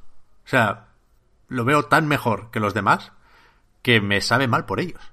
Y te lo juro, ¿eh? parece que estoy haciendo la bromita, pero te lo juro que esa reflexión forma parte de mi experiencia de juego con Wonderful 101. Y no es por desprestigiar a otras compañías, ni otras fórmulas, ni otros géneros. O sea, cuando hablaba de Astral Chain y se podía interpretar que no me había gustado el juego, eh, evidentemente no era eso. Me gusta Astral Chain. Tiene una serie de cosas que Platinum no sabe hacer mal, ¿no? Y cuando sale lo de atar con las cadenas y cuando haces un combo guay, pues te vienes arriba. Pero es que al lado de Wonderful 101 parece un juego free to play. O sea, es tan basicote en todo, al lado de este, que que es que no tiene sentido querer jugar a algo que no sea esto. Porque... Pero es que hay tantos juegos, incluso de Platinum, que, que dan esa sensación. Es que lo Wonderful es tan bestia. Sí, sí. Eso es un, un nivel superior de todo, vaya. Es Camilla, habiendo hecho ya todo lo demás, es el momento de, de, de Picasso y el cubismo, ¿no? El- Lo otro ya me lo he pasado, la pintura normal ya me la he pasado, voy a hacer otra cosa. Este, eh, mira, es cerebro pequeño Devil May Cry 1. cerebro mediano, Beautiful Joe. Cerebro galáctico, Bayonetta. Y cerebro ya cósmico, ¿no? Como que estás viendo todo el tiempo y todo el espacio en el, en la- a la vez. Es Wonderful 101. Sí, sí. Es que es una evolución, o sea, es una, una serie. Y, y- y es verdad que hay peligros aquí, ¿eh? Porque no estamos. O no quiero yo, por lo menos, recomendar el juego a todo el mundo porque es complejo y, hay tantas cosas que se pueden romper por muchos lados, ¿eh? Y hay. Bueno, pues es verdad que el juego no te explica todas sus mecánicas, por ejemplo. Y aquí puede haber un debate interesante al preguntarse por qué eso está bien en los Dark Souls y no aquí, ¿no? Si, si dijéramos que Bloodborne no te lo explica todo, nos dirían que no tenemos ni puta idea. En cambio, Pero te, yo creo que te explica casi todo, ¿eh? El Wonderful 101. yo creo que debería explicarte más. Lo Y único que no, no te insiste, no te insiste demasiado y te, y, y te anima a, eh, a razonar, digamos. Eh, pero, por ejemplo, que con el martillo se pueda se pueda hacer un poco de paraguas, digamos, ¿no? Para que Mm. algunas cosas que te caen del techo, yo que sé, cohetes que caen de en la primera misión, te tienes que poner un casco, por ejemplo, para atravesar un sitio que están cayendo como unos cohetes. Pero a partir de la segunda vuelta, si usas el martillo, no hace falta que uses el casco. Sí, sí. Puedes ir con eso. Y eso se aplica a, a, to- a todas las cosas que hacen, que cumplen ese, esa forma de ser, ¿no? Por así, por así decirlo. Igual que la espada refleja todos los rayos. Mm. No hace falta que a partir de cierto punto el, el código de color, que al principio a mí me parece bastante claro, ¿no? Rojo, puño, azul, espada, rosa, látigo, verde, pistola, quiero decir, no, no hay mucha confusión. Pero a partir de cierto momento, coño, pues si te viene un rayo y el juego yo creo que se encarga perfectamente de que sepas cuándo va a venirte un rayo, no hay ningún rayo que te venga sin que te lo esperes, ¿sabes? O sea, que quiero decir que cuando hay un cañón, tú sabes cuándo te va a tirar un rayo y cuándo te va a tirar un proyectil. No, no te engañe en ese sentido. Eh, o, o cuándo te va a tirar una una gelatina o lo que sea, ¿no? Como que todo está súper bien señalizado. Lo único que... O sea, yo no creo que explique poco sus mecánicas, sino que creo que es agotador, porque es un juego francamente agotador Sí, sí. de que tienes que... Tú dices que tienes que hacer como mínimo dos cosas, y es verdad. Y a partir de cierto momento haces cuatro cosas al mismo tiempo. Y, esa, y por eso es agotador, Sí, sí. porque tienes porque las cuatro cosas que tú haces no las haces porque te salga de los cojones, sino que las haces como reacción a otras cuatro cosas que te están viniendo eh, y, y de distinto tipo y que tienes que aprender a leer eh, y aprender a leer rápido, ¿no? Porque si no lo lees rápido te comes un meco y es joder, es agotador, es un juego gimnástico en ese sentido, como el Doom Eternal, son juegos que te eh, obligan a a tener cuatro ojos, ¿no? Sí. A, a- a superar la limitación de tus dos pobres ojos y, y sacarte ojos de, de donde sea. Y es brutal, es brutal, es brutal. Sí, sí. Y, y es verdad que el juego, o sea, amolda su progresión o su curva de dificultad a eso, ¿no? Y, es- y, y- y el resultado es más o menos inusual. O sea, es un juego que da por hecho que vas a tener que repetir muchas cosas, que vas a... ¿No? Para empezar el New Game Plus. O sea, hay cosas en la primera pantalla que no se pueden hacer con los personajes que tienes en ese momento, ¿no? Tienes que conocerlos varias pantallas más adelante y luego volver atrás. Y lo mismo con habilidades, o sea, es una progresión moderadamente importante, pero también dosificada para que no te explote la cabeza. De hecho, hay algunos cambios en ese sentido respecto al juego de Wii U. Por ejemplo, la multiecto, que es una forma de lanzar transformaciones mm, sin cambiar el héroe al que controlas, ¿no? Aquí pues ya sabéis, lo básico son varios héroes que forman estructuras que son armas al mismo tiempo, ¿no? Wonder Red es el puño, como decías, Víctor, Wonder Blue la espada, pero tú puedes dejar que Wonder Blue ataque un ratito por su cuenta sin dejar de ser tú el puño, ¿no? Eso en Wii U podías hacerlo desde el principio, en la demo, incluso. Yo, yo recuerdo haber jugado muchísimo a la demo de, de la eShop. Con lo cual ya llegabas al juego con, con más aprendido. Aquí es distinto porque no hay demo de esta versión. Y, y la multiecto la tienes que desbloquear. No, no te la dan al principio para que no bueno, o no te aturulles o empieces aprendiendo otras cosas como los movimientos defensivos, que aquí prácticamente te los regalan al principio, valen muy poquito en la tienda, y en Wii U eran un desbloqueable más, que, que podías estar un buen rato sin ser capaz de bloquear ataques, que es algo pues, tan imprescindible como os podéis imaginar. Pero... Pero eso, o sea, hay que darle vueltas, hay que hacer un esfuerzo, pero la recompensa es infinita. Y es que no... No sabría decirte de verdad, soy categórico e hiperbólico porque estamos hablando aquí de lo que yo, según de qué humor me levanto, lo digo muchas veces, pues considero el mejor juego de la historia, ¿no? Si no es este, pues a lo mejor te digo el Journey, según como me pilles te digo Shadow of the Colossus, pero este está ahí, en las posibles respuestas, siempre. Y, y es que pone en valor las ideas de una forma que es alucinante, que no para de sorprenderte, no para de desechar cosas que ya has usado una vez, y, y por eso creo que hay algo de match made in heaven, como dicen los, los angloparlantes, en la unión de Platinum y Nintendo. O sea, es en un mismo juego lo mejor de Nintendo y lo mejor de Platinum, retroalimentándose en un espiral mágico. Y, y es, es raro, hablando de esta remasterización, que insisto, no lo es. Aunque ya, para querer engañarnos, han jodido el logo con ese esa diadema que le han puesto ahí es horrible. La verdad es que como celebración del juego es un pequeño desastre. Pero bueno, eh, a lo que voy. Me gustaba la unión entre Platinum y Nintendo. Y aquí, por una parte, me deja mal sabor de boca que Nintendo se desentienda tanto, que, que, le ceda el juego a Platinum, ¿no? Para que haga lo que quiera con él. No, no le pida ni siquiera dinero a cambio. Eh, respondiendo a la pregunta del morbillo que planteamos aquí cuando se anunció. Al principio no sale el logo de Nintendo en el juego, que estaba integrado en una escena y aquí han puesto un mensaje de juega en una habitación bien iluminada, o una chorrada así. Pero es que el juego es de Nintendo, porque hay, más allá de ese logo, mil referencias a Nintendo, ¿no? O sea, Wonder Green tiene una Nintendo Scope, Wonder Red lanza cuando subes el combo lo suficiente. es que hay que subir el combo lo suficiente. Cuando, cuando empieza a electrificarse la espada, Víctor, sí. hay fiesta. O sea, suenan trompetas en tu casa. es una experiencia mística total. Eh, la, la, la mano de Wonder Red se incendia y lanza proyectiles que son los de fuego de la flor de Mario, ¿no? Con lo cual están contando un chiste que fuera de las consolas de Nintendo no se entiende. Sí. Y es, es, es raro eso, es incómodo. A mí me pasa. Se entiende, se entiende, pero queda más, mucho más natural en una Wii U. O sea, este juego que en general, y ya no por el control, como dices, queda más natural en una Wii U. Mucho más.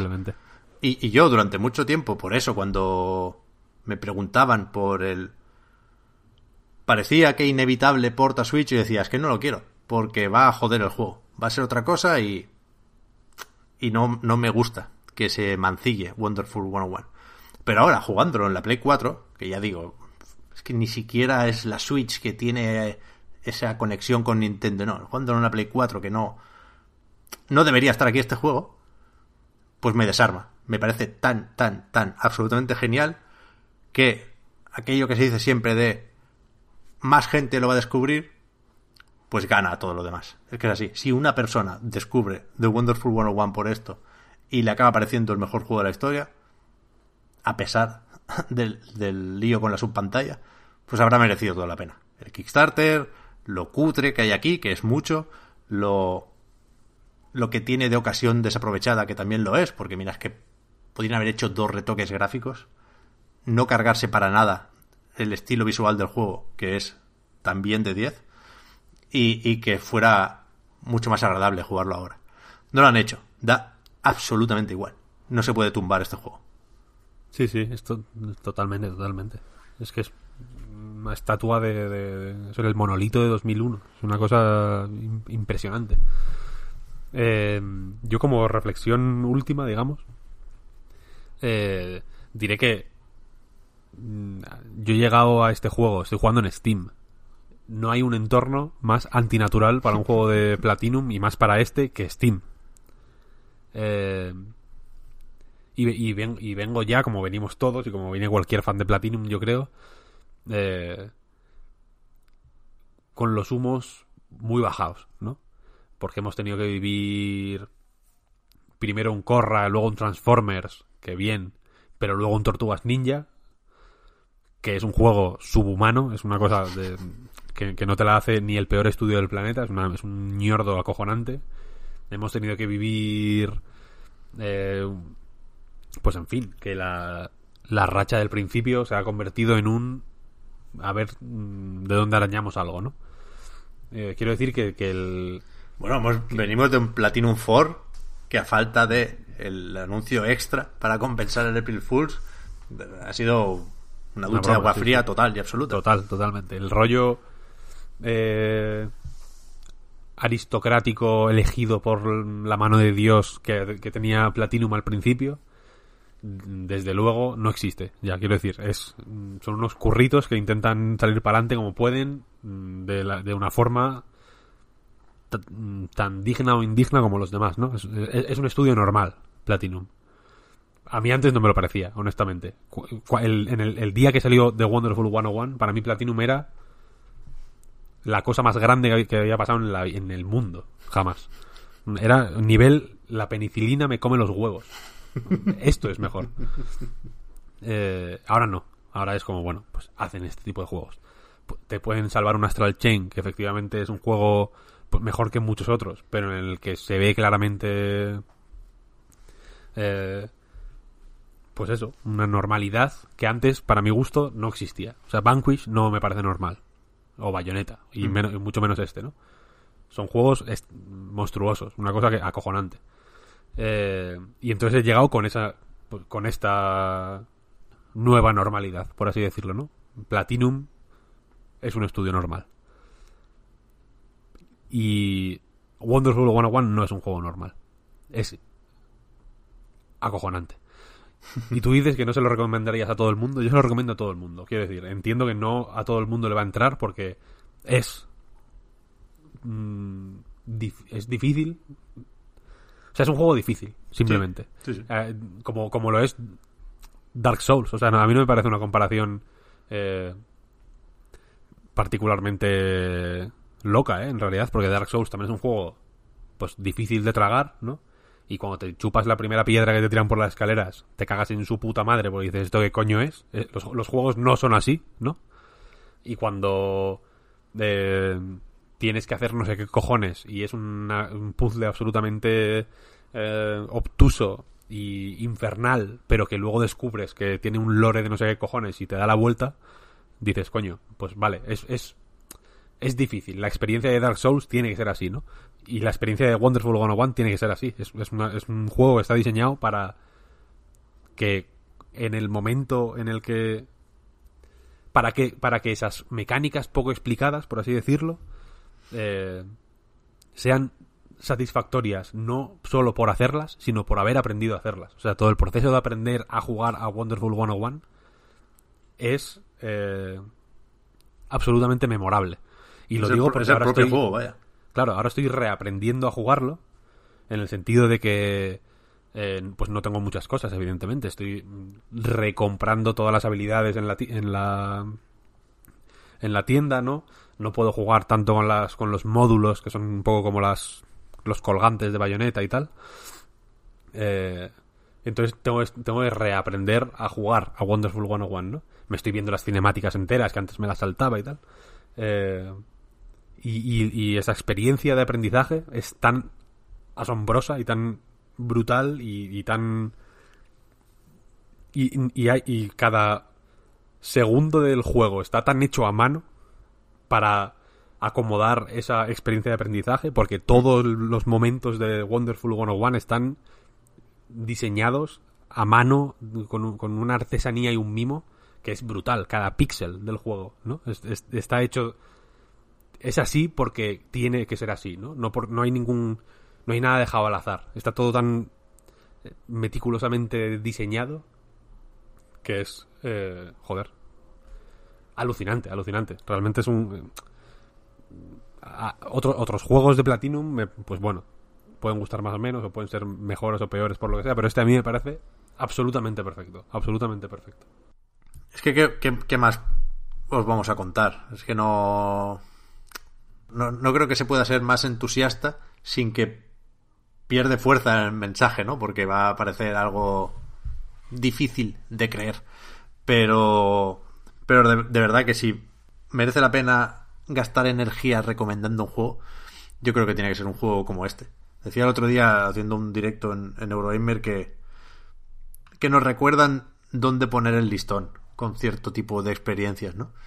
Y, y es una pena que sea tan, tan caro de ver un juego así y que parezca tan poco rentable a pesar del Kickstarter, porque había el, debate, ¿no? De si ahora Nintendo se va a arrepentir de haber dejado marchar esta oportunidad. Son cuatro duros lo que han pillado con el Kickstarter, vaya, lo que decías, Víctor, del trabajo hecho a mano.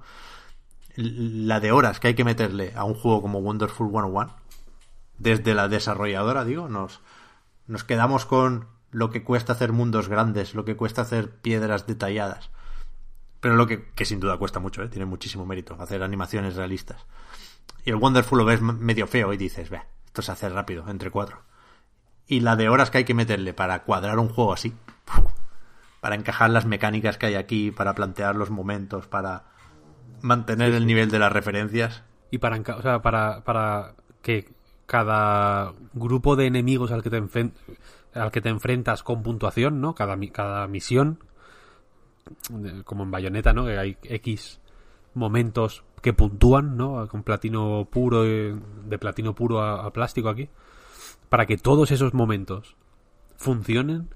O sea, para que todas las combinaciones de enemigos que te proponen en todas las dificultades, porque son distintas en cada dificultad, sean interesantes y ofrezcan un reto mm, específico y único y divertido.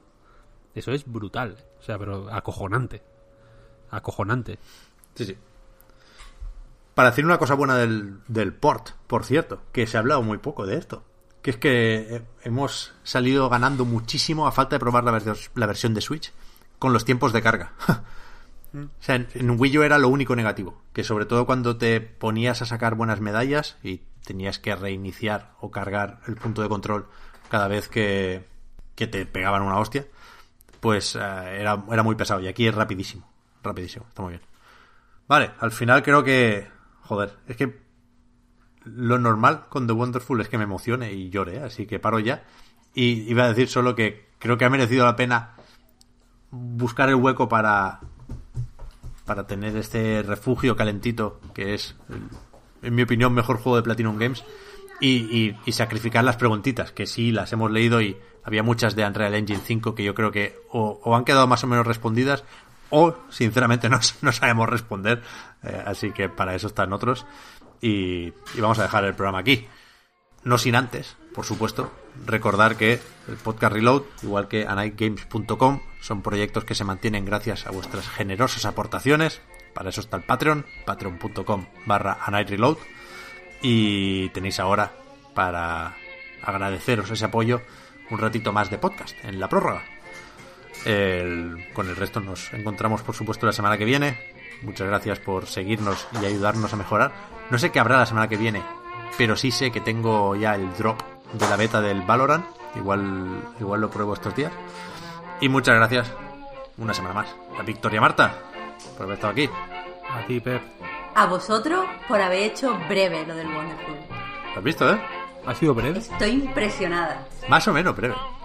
A mí me pareció un poco pesado, ya, pero bueno. Que va, tío, no ha sido chapa. Bien, bien. Hasta la semana que viene. Igual hablamos un poco más, un poco más del Wonderful. Sí, Nos juntamos tú y yo. Se ha quedado algo en el tintero. Pildorita de 7 horas. Hasta luego. Chao, chao. Chao, chao. Hasta la próxima.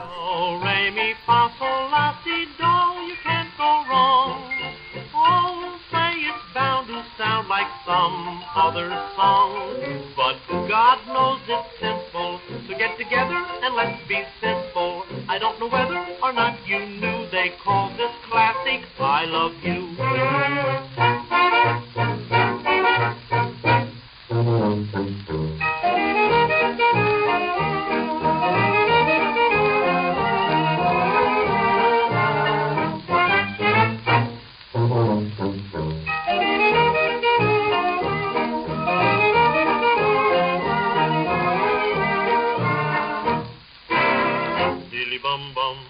scholars vocalize.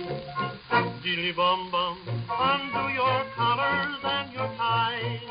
Even though you've never sung a note before, even though you stutter or your throat is sore, doctors, lawyers, bankers, all you women of society, forget your high position and away with all propriety. Sing out like a birdie on a perch,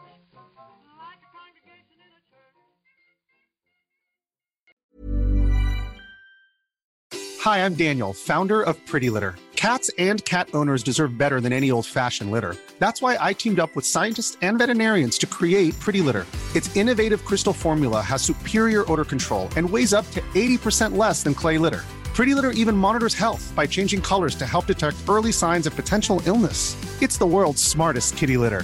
Go to prettylitter.com and use code ACAST for 20% off your first order and a free cat toy. Terms and conditions apply. See site for details.